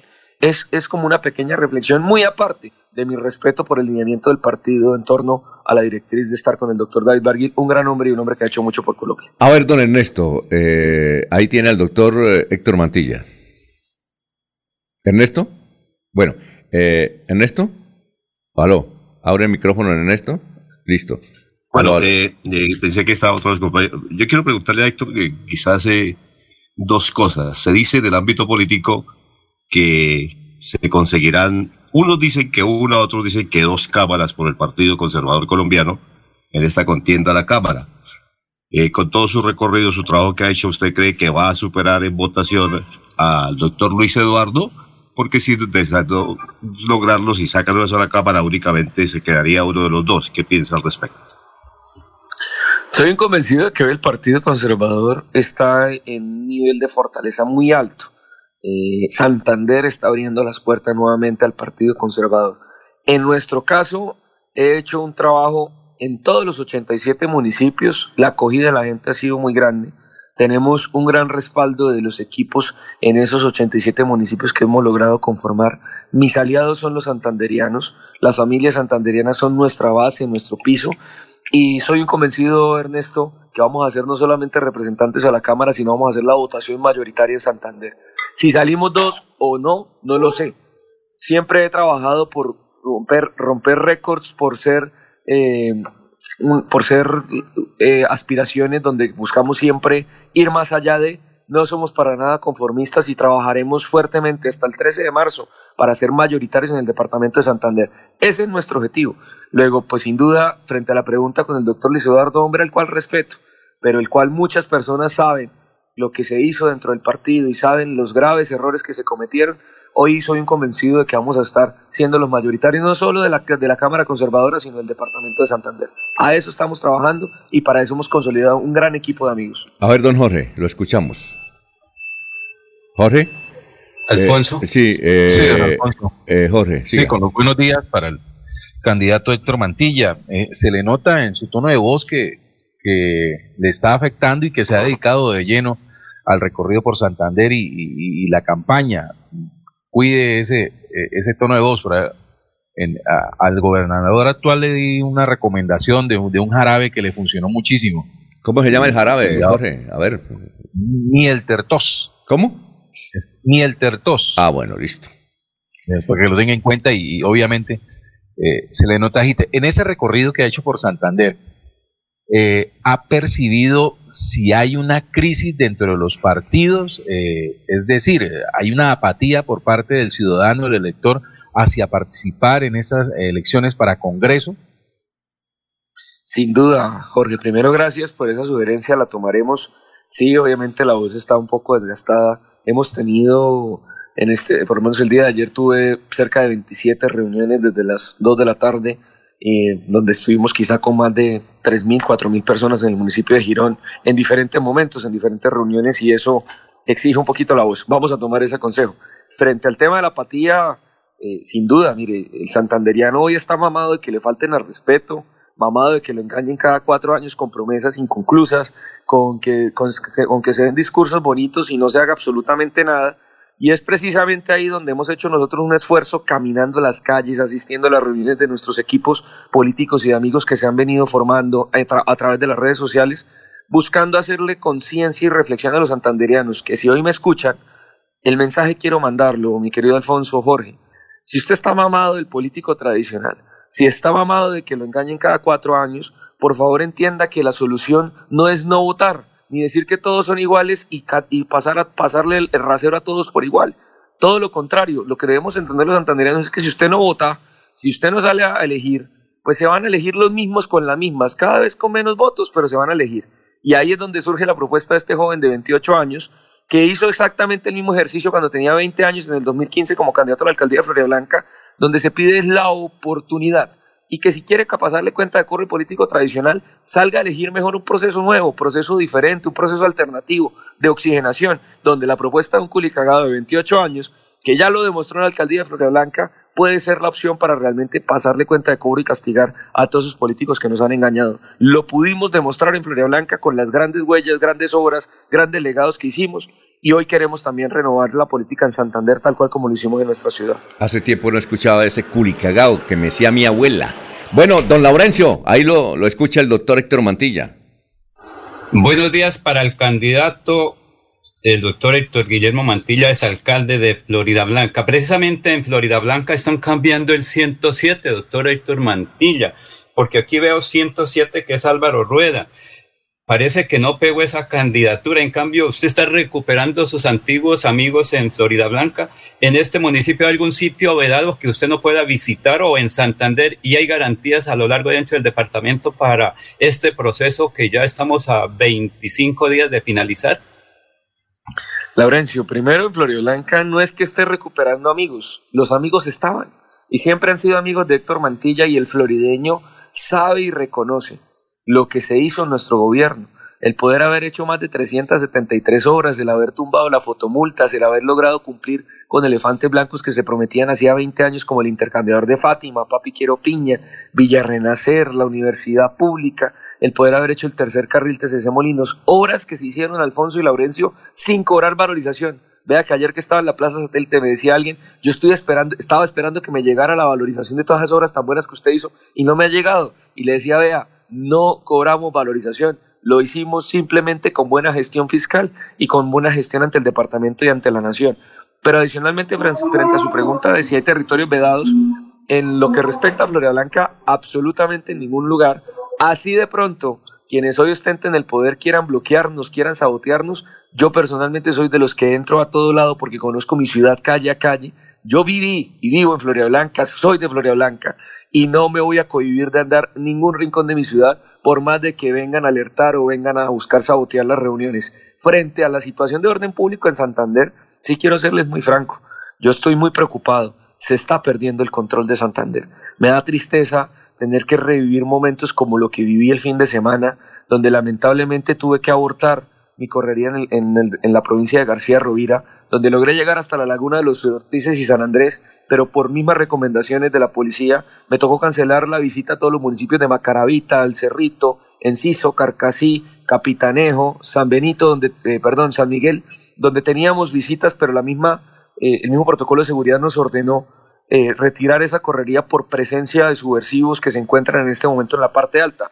Y lo que es peor, coincidencialmente quedamos con la caravana del, del gobernador cuando regresábamos y tuvimos que acatar el llamado de, una, de uno de los jefes del orden público en el departamento que me pidió que aguantara y sosteniera la salida de Huaca durante casi una hora porque al parecer de acuerdo a los informes de inteligencia en el sector conocido como el tope había presencia de ocho milicianos posiblemente del ELN que estaban en ese momento ahí sobre la vía.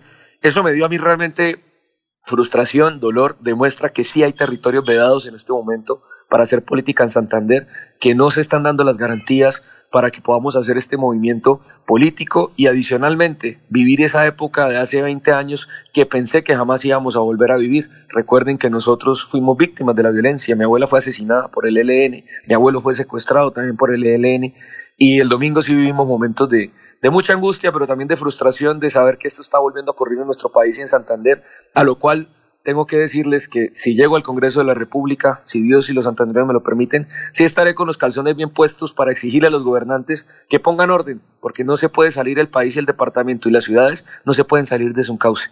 A ver, don Eliezer, lo escucha. Eh, Eliezer, ¿usted dónde está? ¿Aquí en Bucaramanga o, en dónde se encuentra? Estoy en Bucaramanga, don ah, Alfonso. Bueno, listo. Don Eliezer, pregunta para el doctor Héctor Mantilla.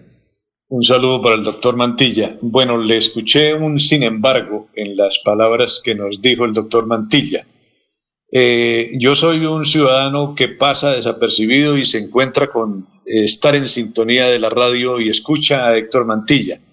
Y lo primero que nos indican es que no acudió a la, a la compañía de Barguil en su presencia en Bucaramanga. Lo segundo que nos dice es que le gustaría que un santanderiano estuviese en el solio de los presidentes y como dice Alfonso, el único santanderiano es Rodolfo Hernández. ¿Lo veremos apoyando seguramente a Rodolfo Hernández? ¿Es este el mensaje que capto yo como un ciudadano desprevenido o estoy equivocado, doctor Mantilla? Creo que estás interpretando mal las palabras. Te dije que yo era respetuoso del lineamiento del partido. Eh, no dije que me gustaría, dije que se vislumbra porque no puedo ser irrealista, yo no puedo ser subjetivo en esto, por más de que mi candidato sea el doctor David Barguil y tenga un lineamiento de partido, yo no puedo negar ni desconocer lo que siento en el departamento, lo que veo en el país y lo que se está generando en este momento. Por eso hablo de que se vislumbra la oportunidad de que Santander tenga presidente. Y cuando me preguntan, ¿qué pasaría si? Pues digo, hombre, no sé cómo le vaya al país, pero a Santander le iría bien porque lo, hemos visto cuando son presidentes paisas, Antioquia sale adelante, cuando fue presidente Gaviria de, de Risaralda, salió adelante Risaralda y Pereira, cuando han sido del centro, han salido de Bogotá, le sacan, le jalan el desarrollo a Bogotá. Luego, si Santander tiene presidente, el arraigo, imagino que generará ese desarrollo. Pero no es que quisiera, y vuelvo y le digo, soy un hombre respetuoso de los lineamientos del partido, tenemos un gran candidato que es el doctor David Barguil, pero no puedo desconocer que se vislumbre la oportunidad de que Santander tenga presidente, y si, y si Santander tiene presidente, como santanderiano tengo que decirlo, a Santander le iría bien. Bueno, eh, gracias, doctor Héctor Mantilla. Mari nos escribe, Mari eh, Rivera nos escribe del municipio de Vélez. Diga, dígale al doctor Héctor Mantilla que tome eh, ¿cómo es? Agua de panela, que a esa agua de panela le incluya miel y un limón y verá que en dos horas está bien. Eh, dice una de sus, supongo que es admiradora suya, Mari, desde Vélez. Doctor, muy amable, ¿no? Muy gentil. Ah, no, muchas gracias a usted, Alfonso, a todos. Seguiremos en este trabajo. Quiero invitar a todos los santanderianos a que por más de que esté mamado de la política, le den la oportunidad a un joven de 28 años que cuando tuvo 20 demostró que sí era posible hacer las cosas bien en Blanca, que sí era posible transformar la historia política de una ciudad donde no le creían ya los políticos, donde, donde, donde debieron haber habido cinco alcaldes y hubo 15, y donde logramos demostrar que sí se podía pensar en desarrollo, pensar en generación de progreso como lo hicimos en Florida Blanca. Y hoy así como lo hicimos en Florida, hay que hacerlo en Santander. Así que los invito a que nos acompañen marcando la sede del Partido Conservador y el número 107. Así usted sea liberal, así usted sea petrista, recuerde que usted no vota por un partido, hoy usted vota por una persona y una propuesta y es lo que hemos querido generar en estos meses de campaña. oiga, doctor Héctor Mantilla, usted dio tantas noticias que eh, tengo este titular, pero sería extraordinario. Es si Rodolfo es presidente a Santander le iría bien. Eso es lo que acaba de decir. Eso es un titular berraco, ¿no?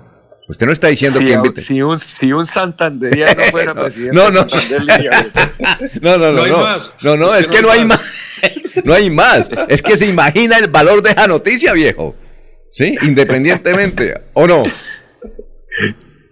¿Ah? Yo dije, Alfonso, vuelvo y le digo, No. si un santanderiano No, no, no. ser presidente de No. Santander le va bien. Yo le puse muy. eh, revise la grabación. Si Rodolfo es presidente, a Santander le iría bien, dijo usted. O, o le borramos eso. ¿Ah? No, no la a puede- Rodolfo, la no puede nombró a escuchar y a ver Rodolfo. qué dice si un Rodolfo somos nosotros. ¿Cómo, cómo? El, el doctor Mantilla no nombró a Rodolfo, el no- doctor Mantilla habla de un santanderiano. Ah, bueno, Sí, perfecto. el lenguaje figurado, Alfonso. Muy bien, perfecto. Entonces el titular es ese. Si un santanderiano, el 13 de marzo. si un santanderiano, si un santan, verá, si un santanderiano es presidente de Colombia, a Santander le iría bien, ¿no es cierto, doctor Héctor Mantilla? Esa sí es una frase que mencioné. Sí, señor. Bueno, perfecto, muy bien. Muchas gracias. Por ahora no hay más candidatos santanderianos. Bueno, Seguramente con el tiempo saldrán más. Bueno, muchas Y gracias, muy amable. esperamos que salgan candidatos a la presidencia de Santander. Bueno, muy amable. Muy gentil, doctor Héctor. Muchas Adiós. gracias, Alfonso, a usted y a toda la audiencia. Bueno, son las 6 de la mañana, 30 minutos. Estamos en Radio Melodía.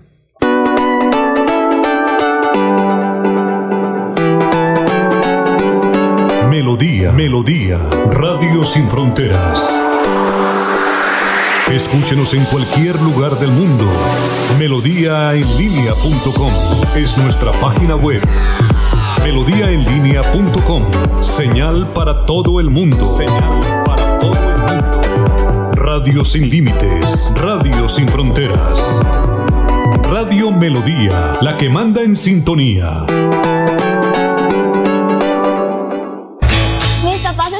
Felices porque el bono escolar de Cajazán está en 40.800 pesos. No lo puedo creer. Vámonos ya por el supermercado Cajazán Puerta del Sol. La feria escolar va hasta el 28 de febrero y tenemos 127 parqueaderos disponibles.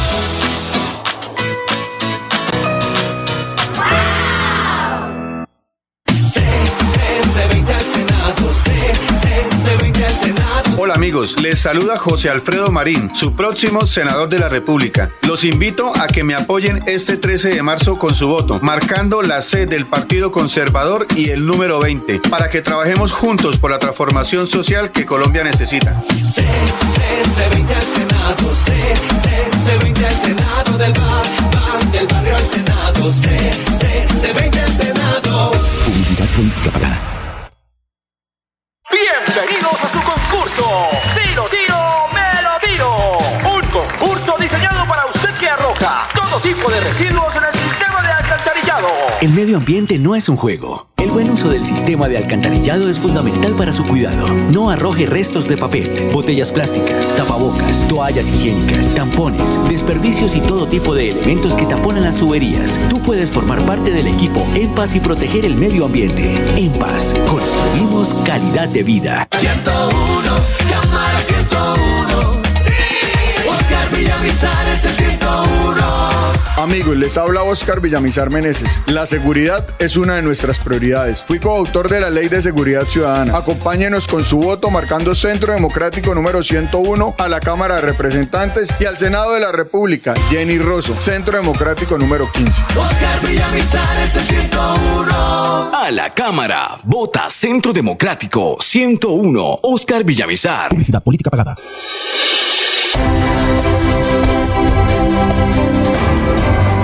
Información y análisis. Es el estilo de Últimas Noticias por Radio Melodía 1080 AM.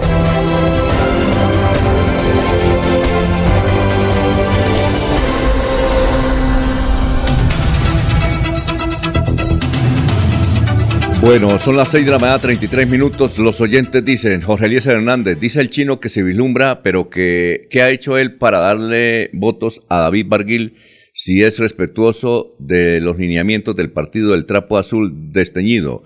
Eh, Maribel Cáceres, muy buenos días, bendiciones. Gracias a la gestión del doctor Héctor tengo mi vivienda después de esperar más de 14 años en Villa Renacer.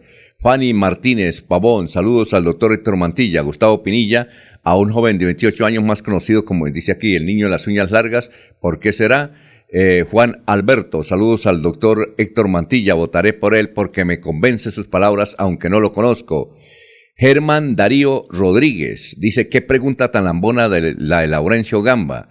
Y además uno no debe perjudicar a otro candidato para lambonearle a Héctor Mantilla, decir que eh, el doctor Rueda no está bien en Florida Blanca es una falacia y es mal periodismo. ¡Uy! Le dieron duro don Laurencio. Bueno, eh, Rodrigo dice... Alfonso, ¿qué dice la gente allá? Ya he ido varias veces y me han dicho cosas y uno tiene que transmitirlas. Hay que ir a... Lo dijo el candidato. Yo voy a todas las partes y la gente me está recibiendo. No es que sea... No, es que hay que ir a Florida Blanca. ¿Qué días, por ejemplo, les cuento? Don Germiro tras la viña nos invitó a degustar allá un sabroso pescado con la intención solo, mire cómo están las cosas aquí en Florida Blanca, solamente con el tapabocas y con una ropa diferente para que no lo conozcan. Y la gente me hablaba como cualquier ciudadano. Yo le pregunté a varias personas, sí, sí, tal cosa. Por eso le digo lo que digo y lo hago es con certeza, no es que esté en contra ni a favor de nadie. Hay que decir la verdad sobre el terreno. Eso es cierto, don Alfonso. Ayer le, le, lancé la, la, consulta a don Ernesto, que tiene mucho más contactos con Florida Blanca, que indague entre los concejales de la ciudad dulce qué tan comprometidos están con algunas campañas, con ciertas campañas. Los concejales están quejando que no les está llegando lo del almidón para los afiches. ¿sí? Y eh, están... Eh, no, en serio, es en serio. Y obviamente. le mandaron, le mandaron el afiche, pero le faltó el pegante. Y que el del. El, la yuca está cara. el libre yuca está a dos mil pesos para hacer el engrudo. normal y el del pegante no quiere, el del pegante no quiere soltarle los insumos para poder salir a pegar los afiches. Muy bien. Y, es solamente entre los concejales. Laurencio, que tiene la oportunidad de hablar con los ciudadanos, pues uno sé mucho más a fondo cuál es la gravedad del problema. Pero bueno. Ernesto, que puede hablar con los concejales, pregúntele y verá que el compromiso no está sellado del todo. Sí, claro. 6 y 35 tenemos ya ahí en la línea a David Guerrero. David Guerrero, nos agrada saludarlo hicimos todo lo posible, hicimos contactos porque queremos escuchar la versión de David Guerrero, que es candidato a la Cámara eh, por Alianza Verde y lo han acusado de acoso a varias mujeres y tiene, eh, nos decía ayer una de nuestras invitadas también virtualmente de Europa, que tiene asuntos en la fiscalía. Eh, vamos a ver, vamos a probar sonido. David, gracias por estar con nosotros. Muy buenos días. Buenos días, eh, señor Alfonso, y a toda la mesa. Buenas, ¿cómo se encuentran? Gracias por este espacio. ¿Por qué usted, siendo candidato, mire, eh, todos los candidatos quisieran hablar por los medios de comunicación, ¿usted por qué no respondía a nuestros llamados o el llamado de los periodistas que querían hablar con usted para preguntarle las acusaciones? ¿Cuál era el motivo? Pues, señor Alfonso, a ver, cuando a mí me llama un número conocido, yo doy prioridad. Han sido los días más difíciles de mi vida y he estado en reuniones y llamadas constantemente. digamos, si me llama alguien de la familia, eh, yo no puedo dejar de hablar con ellos porque son los primeros que se han visto afectados además de mi persona. Han entrado, qué sé yo, como 30 llamadas y si estoy hablando con alguien a quien debo darle prioridad, ya cuando finalizo, sigo en reuniones, eh, ha sido muy, muy difícil todo esto, así que estoy atento a resolver sus demás preguntas. Bueno, perfecto. Eh, eh, entrevistamos, Jorge, ¿cómo es que se llamaba la, señorita que entrevistamos ayer? Dayana Corso. bueno, entrevistamos ayer a Dayana, que dijo que había sido su abogada cuando usted decidió defender el medio ambiente subiéndose a los árboles en Florida Blanca y aquí en la ciudad de Bucaramanga y en el Mesón de los Búcaros, pues realmente tuvo una gran acogida a nivel nacional. Posteriormente usted hizo otros actos para defender el medio ambiente en Bogotá. Pero ella dice que por ese hecho, pues dijo yo, yo soy abogada y voy a estar al lado de él para si hay necesidad de defenderlo. Pero ahora se convierte en su principal acusadora. ¿Usted qué puede mencionar sobre todo lo que ella ha mencionado? Dice ella, que no solamente ella, sino muchas mujeres que han sido víctimas de usted.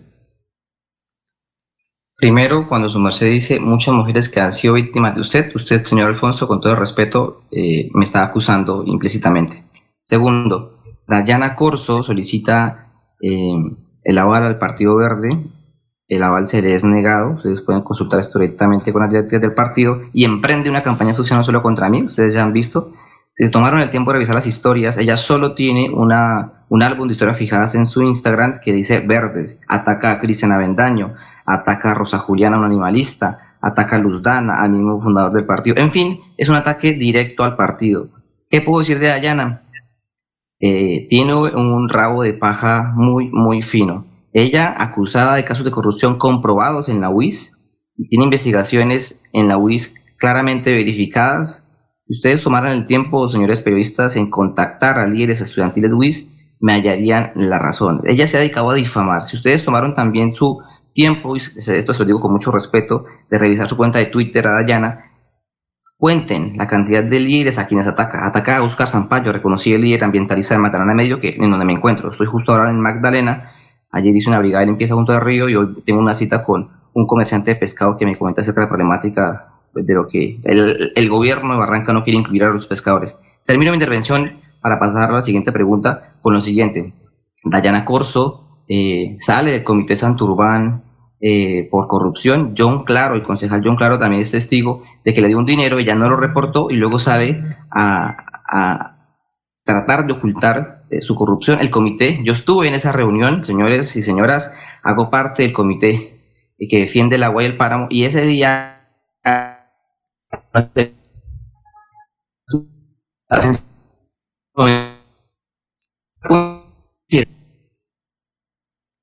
Hay problemas de comunicación. ¿Aló, eh, David?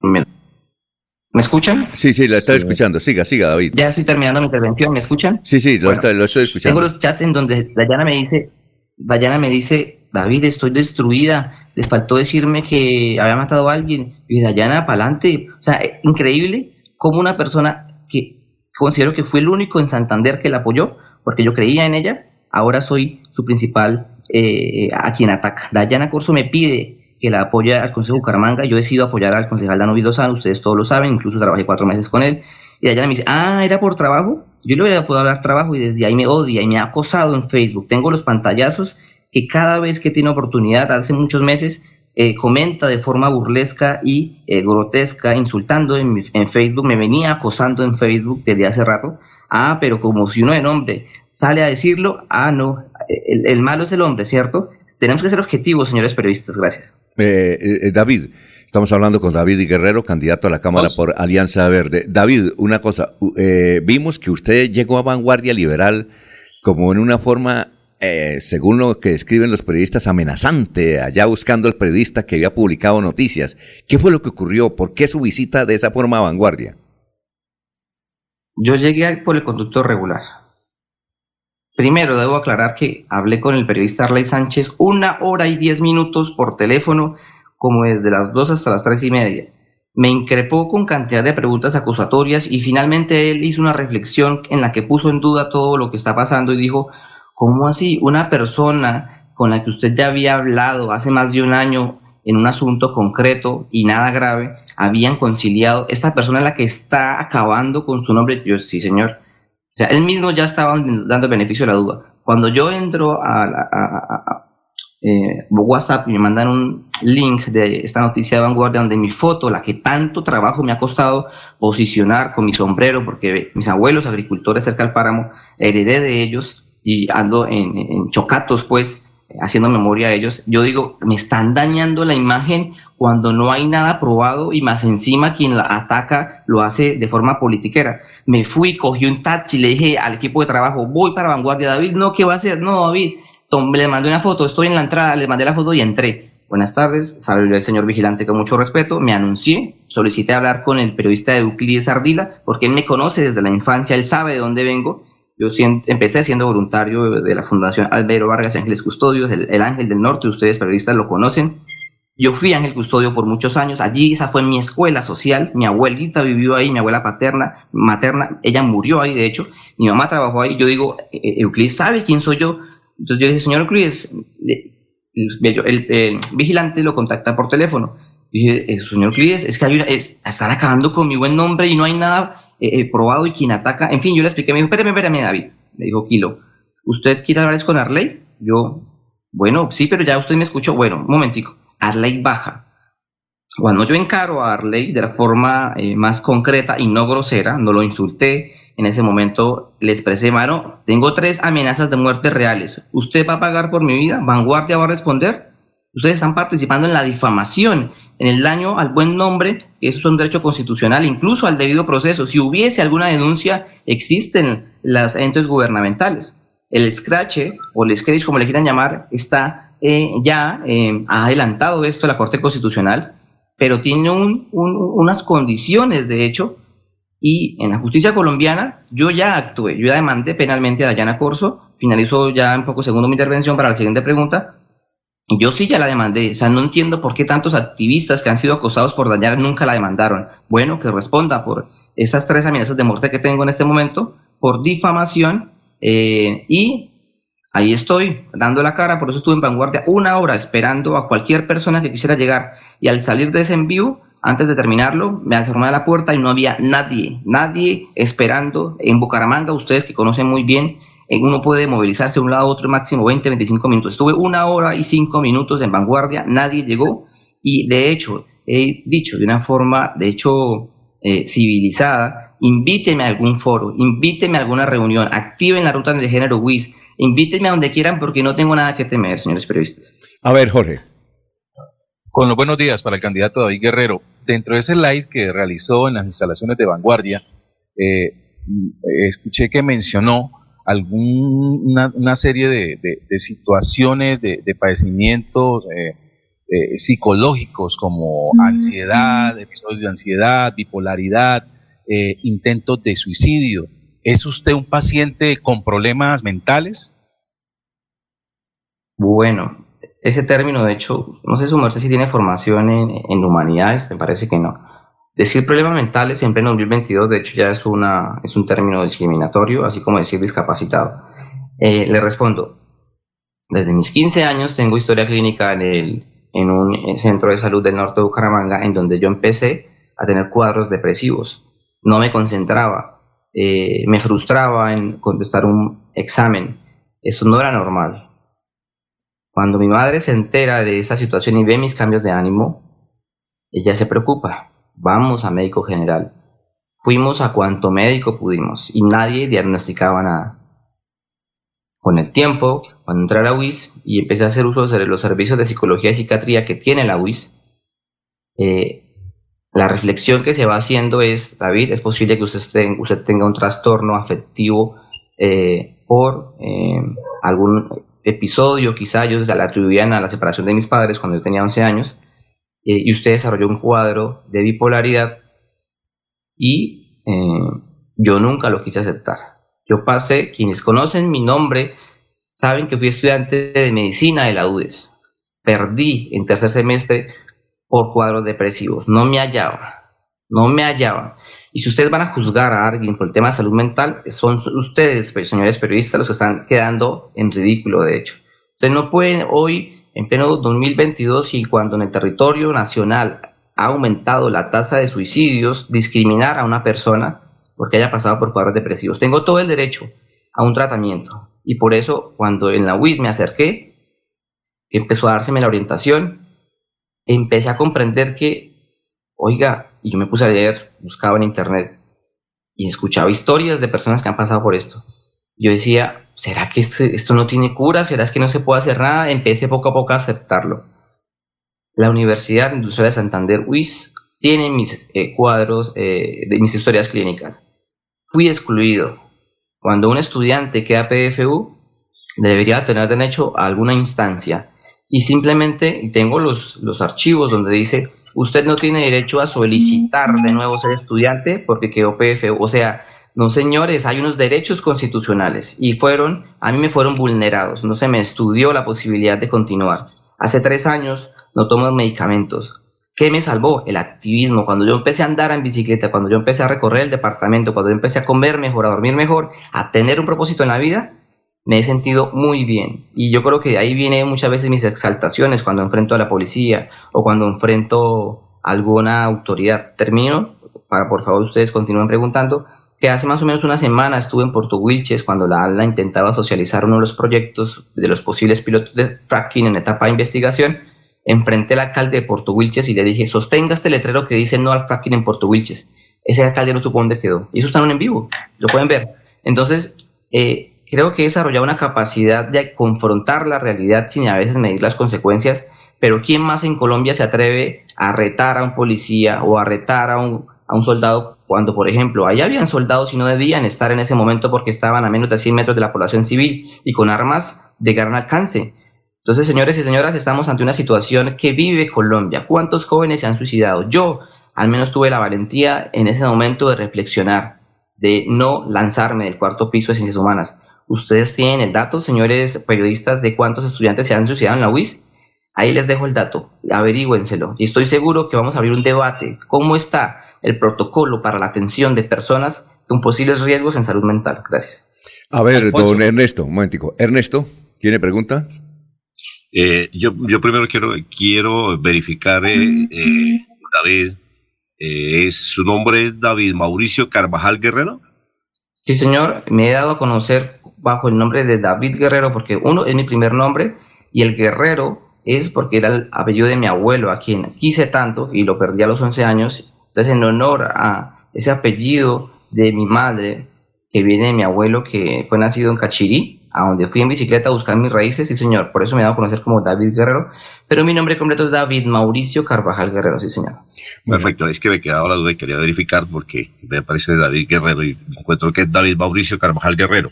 Eh, en, en ese vivo que usted hizo, en alguna parte dice que se quería e incluso le daba ánimo de tomarse otros medios de comunicación. ¿Ha seguido con ese proyecto de seguir en, en el tema? de ir a otros medios de comunicación, a hacer otros en vivo? Pues eh, eh, si ellos vulneraron mi derecho al buen nombre sin antes haber investigado con pruebas, señores periodistas, ustedes no me dejarán mentir y yo tengo en, estima esta cadena de Radio Melodía. Señores, ustedes saben muy bien que detrás del periódico El Frente está Minesa y así ustedes no lo quieran aceptar porque públicamente ustedes de hecho pueden comprometerse sus carreras profesionales, pero yo como activista lo sé porque estuvieron en varias ocasiones difamando sobre eh, líderes ambientales. Entonces, claro, ah, espéreme, qué papayazo, papita pa'l loro. David Guerrero, el que tanto ha jodido a Minesa eh, eh, con las protestas, ahora está en, líos, venga para acá. Entonces, yo podría hacer la protesta y la quiero hacer, porque al menos a Vanguardia tengo una estima porque ellos en su momento visibilizaron, sin yo pedírselo, todo el tema del activismo por salvar árboles. Pero para ser coherente, sí, voy a ir al frente a encararlos, pero por supuesto iré de una forma civilizada, pediré cita con el director o directora, intentaré comunicarme y si se me cierran las puertas, señoras y señores, arranco a hacer el en vivo y a contarle a la gente quién es el diario del frente. Gracias. Bueno, eh, a ver, don Laurencio. Eh, señor David Mauricio Carvajal Guerrero, porque usted utiliza el Guerrero ahí un poco como quitándose su otro apellido, que legalmente en política debe ser David Mauricio Carvajal Guerrero, porque así creo que está inscrito, que tengo aquí Partido Verde pero usted ha sido un defensor del medio ambiente de todas maneras. Eso le va a dar votos, los árboles van a votar o la gente que está defendiendo el agua lo está apoyando, porque esto se requiere por lo menos 65 mil votos para lograr la Cámara, y más cuando usted está en el Partido Verde, que viene de tradición de Carlos Ramón, y pues ellos también tienen un historial bastante importante en la vida política de Colombia. Claro, lo primero, me gusta que haga esa pregunta del apellido porque ya les conté que a mis 11 años mis papás se separaron. Yo quedé con un resentimiento contra mi papá por habernos dejado. Mi mamá sufrió muchísimo y el único que subía al segundo piso en ese momento de mi casa sin construir, viendo a mi mamá llorar, era yo. Tal vez mis hermanos no tenían, no tenían la misma empatía. Entonces yo vi cómo sufría ella. Entonces es una decisión que tomo digamos, entrando ya casi a mi adultez media, ¿no? Yo tengo 33 años y decido darme a conocer como David Guerrero por ese amor a mi abuelo, por esa... Eh, Pero legalmente, ¿cuál es su nombre? Legalmente en la cédula, ¿cómo aparece? Porque aquí veo en la discusión... hay un periodista, señor Laurencio, si usted, usted escuchó a, su compañero de, mesa, yo ya le pregunto... Pero, pero Laurencio, es que tenemos eh, poco tiempo y por favor, dejemos que conteste eso lo, que le hizo. Sí, claro. Yo también quiero preguntar. Y además Eliezer quiere preguntar. A ver, siga, David. Es muy fácil, señores periodistas, es muy fácil. Kilo elige llamarse así. Gao, en su momento conocían a Gao. Es decir, yo decidí darle prioridad a mi apellido materno y ustedes saben que ya eh, de forma eh, constitucional una pareja puede decidir que el apellido sea el del papá, sino primero el de la mamá. Estamos ante un hecho jurídico que en Colombia, si yo quisiera, un día me uno a matrimonio, si yo quiero que el apellido de nuestros hijos sea el guerrero, eh, un ejemplo, o el de, la, de otra persona, perdón, pues va a ser el de la otra persona. O sea, es que acaso es delito identificarse con un nombre más si es el de mi madre, su merced, don Eliezer, no sé qué tal dirían su, perdón, don Laurencio o fue Eliezer, bueno, perdón si no, no recuerdo el nombre. Eh, usted en su infancia, usted nunca amó a su madre, no hubiese preferido llevar primero el nombre, el apellido de su madre. Eh, quedo atento a la siguiente pregunta, por favor. A ver, Eliezer. Bueno, eh, David dice, son palabras de él, no son mías, que ha tenido algún resentimiento, también habla de sus exaltaciones. Eh, Dayana informa que hay ocho o nueve acusaciones actualmente de parte de mujeres en contra de David. David, eh, ¿existen esas mujeres? ¿Son un invento? ¿Las conoce? ¿Qué hay sobre ese tema, David? La única persona que identifico, y eso porque ella no dice su nombre, mire, le han dado prensa a lo loco a una persona que se hace conocer con un seudónimo. Yo le pregunto, Agarremos de una vez. ¿Quién me acaba de preguntar por mi apellido? ¿Eliezer o Laurencio? Eliezer. Eliezer, Y su merced la increpó a ella de por qué no daba su nombre real. ¿Ustedes creen que Rigoberta Mortis, Mortis es un nombre real? Segundo, porque hay que ser objetivos acá, ¿no? Segundo, eh, de esta persona es de la que voy a hablar, porque es la que ha salido a medios y es la que más está eh, difamando. Ella, en sus mismas historias, cuando cuenta, dice que un día hablamos señoras y señores, fue un asunto menor, un malentendido, y si ustedes citan un foro donde estemos los dos, eh, puedo asistir. Y ella se me acerca un día al Parque San Pío hace más de un año. Eh, David, tenemos que hablar. Yo estaba en un plantón feminista, siempre he participado en todas las actividades a las que veo, sociales, ambientales, en fin. Tenemos que hablar. Yo digo, listo. Ella me dice, eh, David, mm, me sentí incómoda ese día, ta, ta, ta yo le dije mi intención, de hecho le expliqué, pues yo le estaba expresando que su merced me gustaba. Yo quiero saber en la juventud ustedes, señoras y señores, cómo le expresaron a alguien que les gustaba. El primer momento en que ustedes deciden decir a alguien, su merced me gusta. Lo hice con el mayor respeto. Esta persona eh, se siente en ese momento incómoda, se aparta. Yo dije, no era el momento de expresarle que me gustaba. No en ningún momento hubo toque a partes íntimas. En ningún momento fue a las cuatro y media de la mañana. Es que me molesta cómo Dayana Corso ha sabido, como en esa astucia de ahogada del diablo, eh, de, mire mamita, póngale picante a ese relato más el favor. Vamos a acabar este mal. Dayana Corso como abogada creo que ha fallado muchísimo y ojalá venga de Bélgica. Yo ya me ofrecí a hacer un bazar profundos para que coja un vuelo y se venga a atender la cita que la fiscalía le, le enviara en su momento porque es increíble que una persona quiera hacer tanto daño. Y ustedes, señores, ¿alguno de ustedes aquí estudió Derecho? Para poder, a ver si me entienden un término que les voy a dar. Mm, a ver, diga, aquí diga el término, pero en la Universidad de la Vida hemos estudiado Derecho. Cuéntenos, ¿cuál es el término? En el derecho, en el derecho eh, positivo, uno antes de ver eso, le explican a uno que antes había un derecho consuetudinario, ¿sí? el derecho cultural, en base a las costumbres. Sí. Y en concreto les quiero decir, si usted tuvo un asunto o algún malentendido con una persona y usted va y habla y usted llega a un acuerdo y usted se compromete y usted tiempo después llega a decirle eh, cumplí, eh, considero que es importante que su merced lo sepa. O sea, cuando usted tiene un asunto que ya ha resuelto, yo me pregunto, ¿cuál es la intención de salir a medios de gran difusión a acabar con una persona cuando no hay un delito, señoras y señores? Fue un malentendido entonces, estamos hablando de una persona que primero no da su nombre real. Yo acá les puedo dictar hasta mi número de cédula. Mucho gusto, David Mauricio Carvajal Guerrero. número de cédula 1098-658-268 de Bucaramanga, expedida el 13 de septiembre del 2006. Yo no tengo nada que ocultar, porque esta persona sale con un seudónimo a eh, acabar con el buen nombre de una persona. No, señoras y señores, ustedes deben ser objetivos y bueno, agradezco sus preguntas, han sido pues, concretas. A usted muy amable. persona, Gracias. Aquí estoy atento a la siguiente pregunta. No, no, es que ya tenemos, eh, tenemos muchísimas preguntas, David, y queremos en alguna oportunidad seguir entrevistándolo. Muy amable, éxito en su candidatura a la Cámara de Representantes. ¿Qué número es? Número 106 y ya mismo estoy saliendo hacia el, muelle de Barranca porque un comerciante de pescado me está, está preocupado porque el nuevo gran proyecto, finalizo en 10 segundos, el nuevo gran proyecto que van a hacer en Barranca va a excluir alcalde de Barranca si me está escuchando, hermano. Usted no está escuchando a los pescadores, no está escuchando a los comerciantes y van a pasar por encima de la comunidad. Bueno, muchas gracias David, muy amable por haber estado en Radio Melodía en esta entrevista exclusiva. Muy gentil y que pase un buen día. Buen día. Buen bien, son las 6 eh, de la mañana 58 minutos. Aquí Bucaramanga, la bella capital de Santander.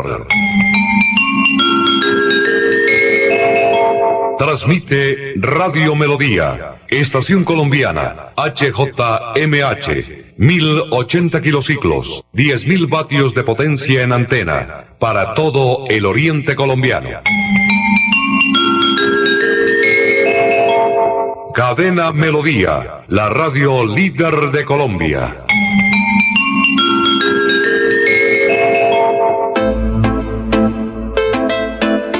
Castaño al Senado, marca L9 en el tarjetón, el senador de las regiones. Mario Castaño por ti, por mí, por mi familia para servir, porque el pueblo digno quiere vivir. Mario Castaño con la gente, Mario Castaño si se siente, el senador de las regiones dice presente, presente, presente. Mario Castaño con la gente, Mario Castaño si se siente, el senador de las regiones dice presente, presente, presente. Publicidad política pagada. Atención. Noticia de última hora. En Paz hace una invitación especial para que cuidemos lo que nos pertenece, el medio ambiente. No arrojes papel, botellas plásticas, tapabocas, toallas higiénicas o cualquier tipo de residuos que obstruyan las tuberías. Haz un manejo consciente de lo que botas y dónde lo botas. Sé parte de la solución y sigamos construyendo calidad de vida juntos. En paz.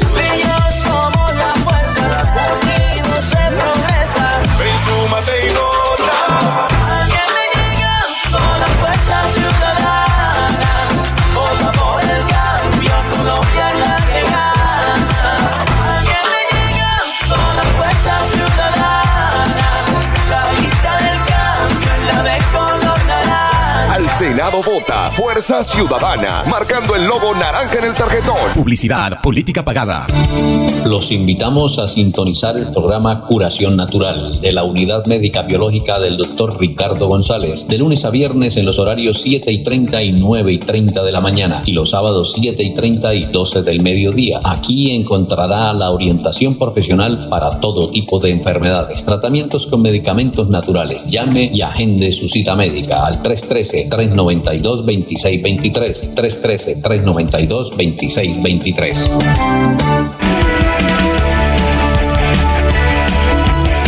Melodía es la radio que lo tiene todo.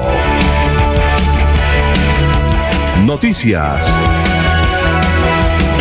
Deportes. Música. Variedades.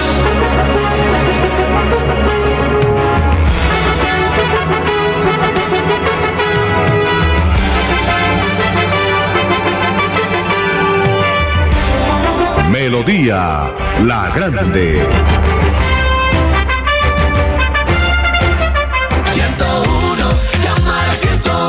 Amigos, les habla Oscar Villamizar Meneses. Las mujeres de Colombia necesitan la ley No Todo es Color de Rosa. Una ley que permite el diagnóstico temprano y el tratamiento oportuno del cáncer de mama. Acompáñenos con su voto, marcando Centro Democrático número 101 a la Cámara de Representantes y al Senado de la República, nuestra fórmula con Jenny Rosso, Centro Democrático número 15.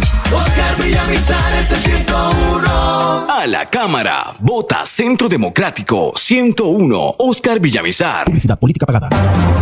Aquí están las últimas noticias, las noticias de la hora. Hola, mucho gusto. Soy Florentino Mesa y desde el Centro de Producción Internacional de UCI Noticias les presento la vuelta al mundo en 120 segundos. Rusia reportó una retirada de tropas cerca de la frontera común y aceptó las conversaciones con Occidente, pero Estados Unidos y sus aliados dijeron que necesitan evidencia de los movimientos militares y dijeron que la amenaza de una invasión rusa sigue en pie. El secretario general de la OTAN, Jens Stoltenberg, afirmó este miércoles que por el momento no han apreciado ninguna desescalada sobre el terreno después de que Rusia informara que iba a retirar algunas de las tropas concentradas junto a Ucrania, sino que incluso podría estar incrementando esas fuerzas.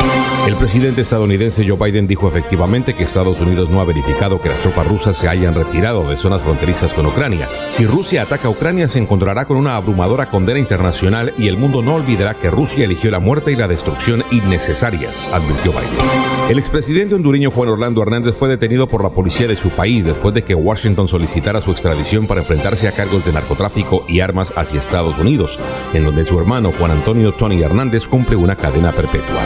Un potente terremoto de magnitud 6.8 en la escala de Richter causó daños en viviendas y carreteras en Guatemala sin que por el momento las autoridades tengan constancia de víctimas.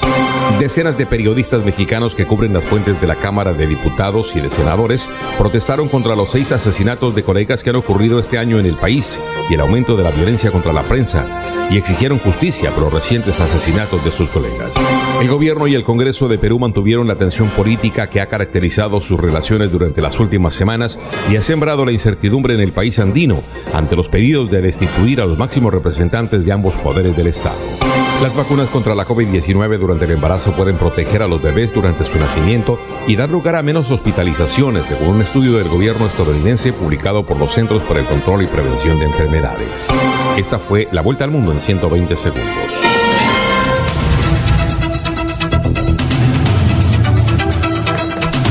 Bueno, son las 7 eh, de la mañana, 5 minutos. Vamos a saludar a Diego, pero antes hay muchos mensajes, 39 mensajes sobre esta entrevista que acabamos de escuchar, entre ellos Ana María Vargas, eh, Dayana Corso, que nos escucha desde Bélgica, eh, Rigo, Rigoberta Mortis. Jorge, decía que dice David que Rigoberta es un perfil. Sí, es un perfil, ¿no? Dice que es una persona que se identifica a través de ese seudónimo. Eh, pero no comprendí qué tan relacionada está con las denuncias que se le han formulado al candidato. Eh, Leonardo Pinzón eh, Pachón dice, Dayana Corso y Roberta Mortis están replicando porque están cayendo en su gran mentira sin pruebas ni denuncias formales presentadas en la época que sucedieron los presuntos hechos. E igualmente el periodista odiador, ay, le ama era usted o no, igualmente el periodista odiador Caicedo haciendo una pregunta indolente e innecesaria. Bueno, eh, Diego, ¿cómo estamos? buenos días. Buenos días. ¿Qué más? ¿Qué ha habido? Todo muy bien, señor. ¿Y ustedes cómo están? No, bien. ¿Y usted disfrutando la Champions? Ay, qué delicia. Eso es un... Para, las, para la gente que le gusta el fútbol, los partidos de la Champions son espectaculares. El de ayer del Real Madrid y el, y el PSG estuvo eh, superlativo, estuvo muy bueno el, trabajo de Mbappé, de Messi, ver cómo se defendía el Real Madrid. Eh, estuvo muy, muy interesante el partido de ayer y hoy también tenemos Champions, recuerden. Sí, hoy, ¿quiénes juegan? Hoy va, va el Liverpool contra el Inter, ese es el partido importante del día de hoy. Bueno, un, un, ¿por qué si el señor muchacho Díaz es una estrella, por qué no lo colocan a jugar a la? No entiendo. ¿Por qué? Pues porque ese es un equipo que está armado, Alfonso. Ese es un equipo que lleva años siendo el mismo equipo y, y tiene una. es un equipo muy completo. El, eh, eh, Luis Díaz va a llegar a, apoyar y a renovar un poco la delantera del Liverpool, pero, pero no es tan fácil como que llego y, y, juego siempre. Es, es un proceso. Lo que pasa es que la gente tiene que entender que no siempre los jugadores colombianos, por ser colombianos, tienen que ser titulares. Tienen que llegar y ganarse un puesto en cada uno de sus equipos. Ah, muy bien. ¿Y qué tenemos para hoy, eh, Diego? Bueno, Alfonso, hoy le quiero hablar, hoy le quiero hablar de una, de una, de una, no de una aplicación, es un juego, es un juego que apareció en internet y que ha conmocionado un poquito el, el, universo de los navegantes por internet que se llama Wordle. Yo no sé si usted lo ha jugado. No, no, no, yo no. bueno, Eso es un, eso es un, ¿usted recuerda ese picas y fijas o ese puntos y fijas? Sí. Que jugábamos que era con números. Sí, claro. Cuatro o cinco números y que uno tenía que advertir si el número estaba eh, en la posición o no para que el otro lo fuera adivinando. Sí, claro. Pues es la misma, es el mismo juego, pero con una palabra diaria. Un programador eh, que se llama eh, Josh Wardley, Wardley con A, se inventó este juego y lo compartió con sus amigos, lo compartió con su círculo cercano y, y, sus amigos empezaron a jugarlo y les empezó a gustar. Eh, y, y, él lo fue, lo fue modificando, lo fue arreglando, fue colocándole cositas, fue cambiándolo, siempre por internet, siempre como una página de internet. Usted entra como el que entra en un navegador a su correo electrónico, o como el que entra a buscar una noticia, o como el que entra a nuestra página, es igual. Pero con varias condiciones que lo hacían particular y diferente. La primera condición es que la palabra siempre es distinta. Todos los días la palabra cambia. ¿Sí? Y la segunda condición es que el juego únicamente le, da a usted seis oportunidades. Si usted en seis oportunidades no ha podido adivinar la palabra, usted tiene que esperar 24 horas al siguiente día a intentar otra palabra. El juego no le toma a usted más de tres o cinco minutos porque usted únicamente tiene que adivinar una palabra.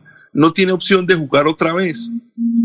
Es decir, usted ingresa hoy y si no pudo adivinar tiene que esperar hasta el otro día. Pero igual si usted la adivina, también tiene que esperar hasta el otro día.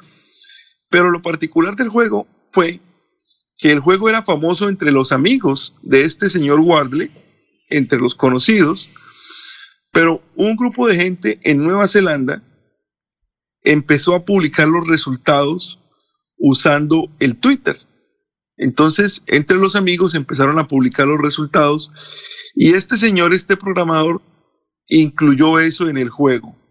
Cuando él incluyó la opción de publicar los resultados por Twitter, el juego se disparó. Pero se disparó de una forma abismal. Mire, en octubre, en octubre del año pasado, porque el juego no tiene sino tres meses, ¿no? El juego es de octubre del año del 2021. Sí, claro. En octubre del año pasado, habían 90 jugadores en el mundo de World, ¿sí? En enero habían 300 mil jugadores y actualmente hay más de un millón y medio de jugadores en el juego. Yo lo juego. A mí me toma tres minutos. Ya lo hay en español y lo hay en inglés. Yo lo juego y lo comparto en Twitter. Y el éxito se volvió, el éxito del juego apareció cuando usted pudo compartir el resultado. Entonces ahí hay cosas interesantes que hay que analizar. Porque, el, juego el juego no cambió. El juego nunca cambió pero el juego se volvió popular cuando usted pudo mostrarle a los demás lo que usted era capaz de hacer con el juego. Antes no, antes el juego siguió siendo el mismo. Entonces ahí también entra, entra a jugar como esa, esa, esa sociedad nuestra que trata de competir siempre, demostrar que yo soy más inteligente o mostrar que yo, que yo tuve mejor suerte o que me fue mejor. Y eso hizo el juego muy famoso. Ah. Actualmente el juego ya no es del programador, el juego lo compró el Washington Post, ¿sí? Ah, el periódico. Y la idea es que el juego nunca se monetice, es decir, que el juego nunca va a cobrar o nunca va a tener publicidad. Es simplemente como los crucigramas o como todos esos juegos de los periódicos que tratan de motivar al ser humano a aprender, a ser mejor, a utilizar su memoria. Sí o a seguir adelante con el juego. Bien interesante, Alfonso. Cuando se tenga la posibilidad, Wordly. Listo. lo voy a deletrear. W-O-R-D-L-E. Wordly. Si usted lo busca y le pone al final la palabra, la, la letra E y la letra S, le va a aparecer la opción en español. Ah, bueno, perfecto. Oye, gracias, Diego. Muy amable, muy gentil, ¿no? Bueno, Alfonso, que esté muy bien, que tenga un buen día. Nos vemos mañana. A usted, lo mismo. Bueno, eh, Laurencio, tiene usted invitado al doctor Oscar Villamizar, ¿no? Hágame el favor y lo presenta. candidato a la Cámara de Representantes, actualmente representante a la Cámara. A ver, don Laurencio. Alfonso, sí, Alfonso, es que ayer hubo una rueda de prensa con este candidato, el doctor Oscar Villamizar Meneses. Espero que sea él el que nos hable sobre su actividad en el Congreso, su proyecto, pero uno particularmente, Alfonso, reducir el Congreso. Este trabajo ha hecho que lleguen inversiones al departamento y al país, inversiones históricas que no se esperaban. El tema del pacto funcional, el tema del pacto de agua vida o programas que más recursos le ha dejado al, departamento de Santander. Que me decían que cuál iba a ser el futuro de Centro Democrático. La gente no quiere partidos, la gente quiere que las cosas pasen. Y hay ciudades que se han transformado. Barranquilla se ha transformado, Medellín se ha transformado pero yo creo que es un error no participar. No, yo no creo que en el departamento hayan zonas vedadas.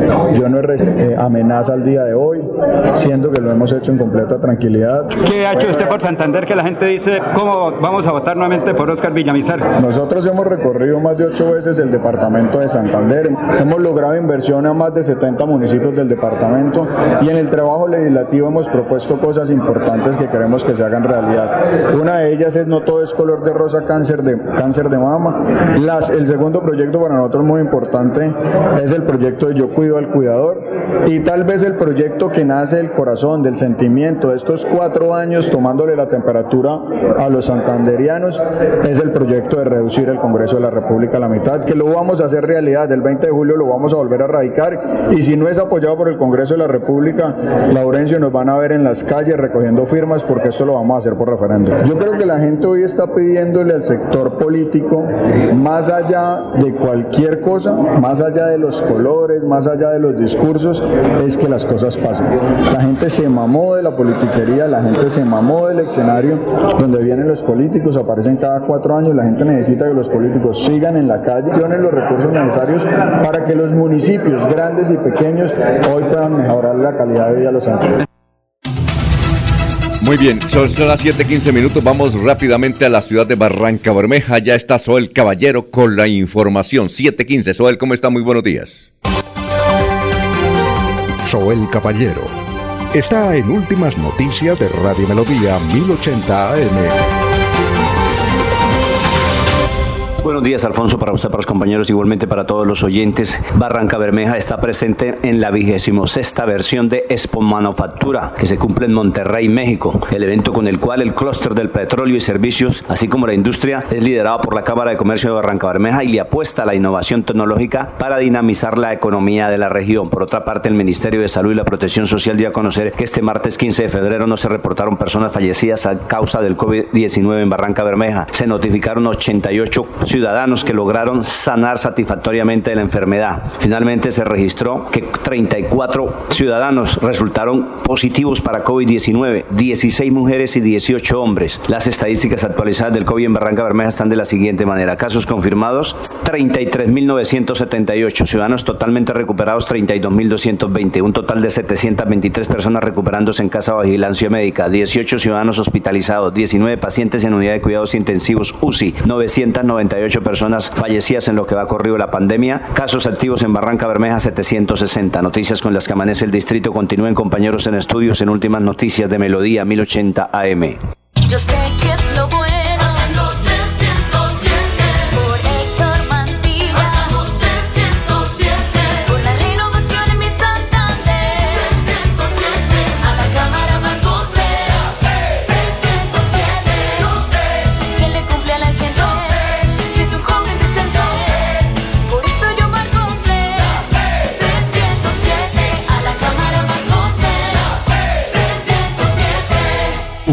Política pagada. Bienvenidos a su concurso. Si lo tiro, me lo tiro. Un concurso diseñado para usted que arroja todo tipo de residuos en el sistema. El medio ambiente no es un juego el buen uso del sistema de alcantarillado es fundamental para su cuidado. No arroje restos de papel, botellas plásticas, tapabocas, toallas higiénicas, tampones, desperdicios y todo tipo de elementos que taponan las tuberías. Tú puedes formar parte del equipo En Paz y proteger el medio ambiente. En Paz, construimos calidad de vida. Enrique Ordóñez Montañés está en Últimas Noticias de Radio Melodía, 1080 AM. Muy bien, son las 7 de la mañana, 17 minutos. Eh, hay muchos mensajes, no hemos, vamos a ver si tenemos tiempo de leerlos todos, eh, pero gracias a las, a las personas que siempre nos escriben. Maruja Peláez, de la comunidad LGBT, quiere saber el origen y el significado de la palabra travesti y si se puede utilizar en español, profesor, y tenga usted muy buenos días. Muy buenos días, Alfonso y oyentes de Últimas Noticias. Marujita, travesti es una palabra de origen italiano, es un italianismo. Ese italianismo pasó al español igual que en italiano, mm, como se pronuncia en italiano, como suena en italiano, travesti, que significa homosexual. Travesti en italiano es homosexual y así pasó al español. En español existe el verbo travestir. Travestir significa vestir a una persona con ropa del sexo contrario. La palabra la utilizan psicólogos, la utilizan pedagogos, médicos, los medios de comunicación. Así que no es desconocida en español. Se puede utilizar sin ningún temor a ofender a la comunidad LGBT, Marujita. Muy bien. Eh, pregunta, Alcide Duarte. Profesor, ¿qué es un sesquicentenario? ¿Y cuántos tiene Bucaramanga, profesor? Muchas gracias, don Alcides, por escribirnos y escuchar al profesor Enrique Ordóñez. Profesor, lo escuchamos. Eh, don Alcides, un sesquicentenario es un siglo y medio, siglo y medio Centena y media de años son 150 años. Eso es un sesquicentenario. 150 años. Bucaramanga, pues ya lleva 300, 400 eh, años de fundada, pues ya pasó de los 350 años, entonces ya cumplió tres sesquicentenarios. Al llegar a los 350 años, pues de 1622, a ver, a 1972 a 1972, después de fundada, pues cumplió 350 años, es decir, que cumplió, lleva tres sesquicentenarios.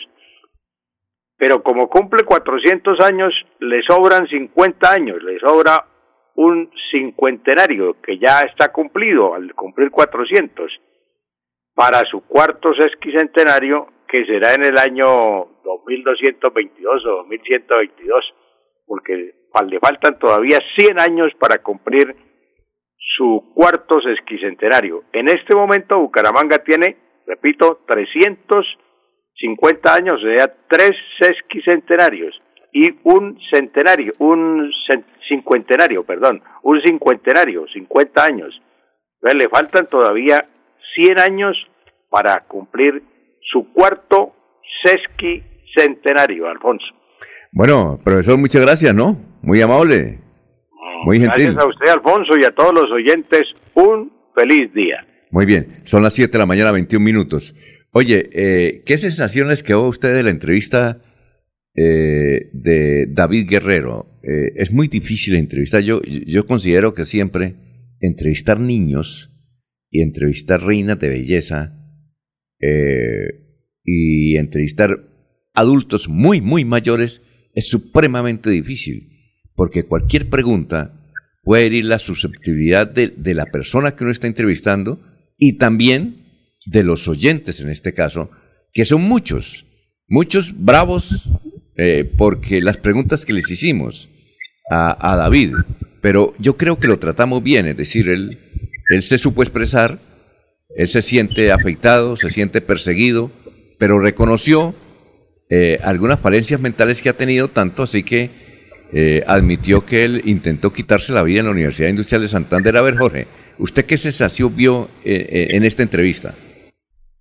Don Alfonso, sin llegar a ser miembro de la comunidad científica de este país, yo veo una persona perturbada, sí, afectada por una serie de hechos que han rodeado su vida desde muy pequeño y, y que de alguna manera ha encontrado refugio eh, creyéndose parte de una comunidad a la, cual no pertenece, que es la comunidad de estudiantes de la Universidad Industrial de Santander, O sea, está claro que él no tiene ningún vínculo con la Él, universidad. él, él, él dice que fue- estudió medicina y reconoce Sí. que debió salir, ¿no? No, por eso, pero yo también en algún momento estuve en la Universidad Autónoma de Bucaramanga y no soy parte de la comunidad de la Universidad Autónoma. Sí, no, no tengo por qué considerarme parte de ella. Sí, y ha encontrado allí y uno lo que pregunta es cómo, cómo una persona en esas condiciones puede llegar a ser protagonista dentro de una comunidad, o como la es la, la de la UIS, que es obviamente una, una comunidad de estudiantes llena de, de- pergaminos, de, de- sueños, de logros, y, y que obviamente de- merecen estar mejor representados si es que eh, así se le puede llamar al trabajo que él desglosa como parte de la UIS. Sí, claro. Eh, a ver, ¿qué sensación? Ya se fue Eliezer. Eliezer tiene que un compromiso ahorita en Neomundo. Va a se- a hablar con los industriales del calzado y con la Universidad Industrial de Santander. A ver, don Laurencio. Alfonso, pues gracias por los madrazos que me lanzó ahí el señor, pues es, David Mauricio Carvajal Guerrero, pero es una doble personalidad porque él dice ser David Guerrero. Eso significa que la situación es muy compleja porque si lo van a buscar en el tarjetón como David Guerrero es otra persona, pero si lo buscan como David Mauricio Carvajal Guerrero con otra cédula, si hablamos por ahí de un señor que tenía doble personalidad, dobles eh, documentos en Lebrija, eso le falta a la persona definir y moralmente también, Alfonso, porque se cree como una especie de Álvaro Uribe Vélez. Siguiente pregunta, es que eso no la contesto. Hombre, sí, sí, yo no Pero- le veo que, que- o sea, el hombre es entre comillas sobrado para todo, pero perdió la oportunidad de ser médico porque quedó PFU por fuera de la universidad por bajo promedio. O sea, no es que yo quedé por PFU en una universidad y volví a iniciar y eso no hubo ningún problema porque él sigue con un sentimiento y él dice que el padre lo afectó también porque hubo separación. Sí, entonces sí tiene dificultades en la personalidad. No sé si es como doble personalidad que tiene porque por lo menos David Guerrero es una persona y David Mauricio Carvajal Guerrero es otra. O sea, hay dos personas en una. Sí. Bueno, eh, bien. La de irnos, don Jorge.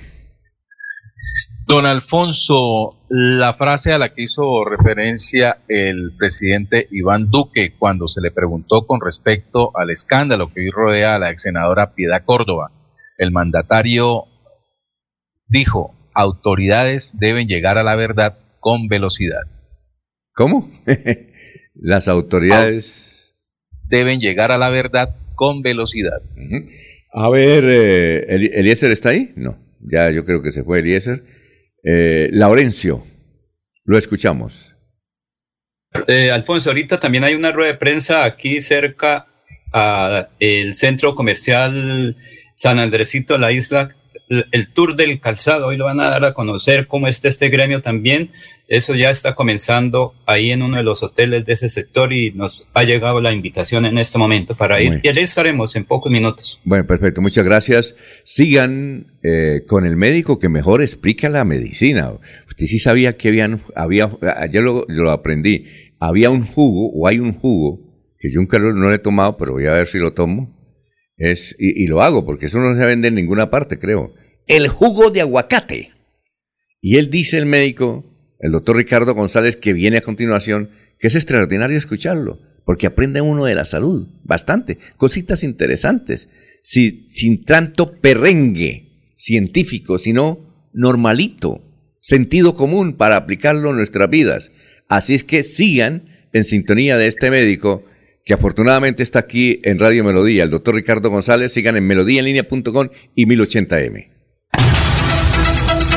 Últimas noticias los despierta bien informados de lunes a viernes.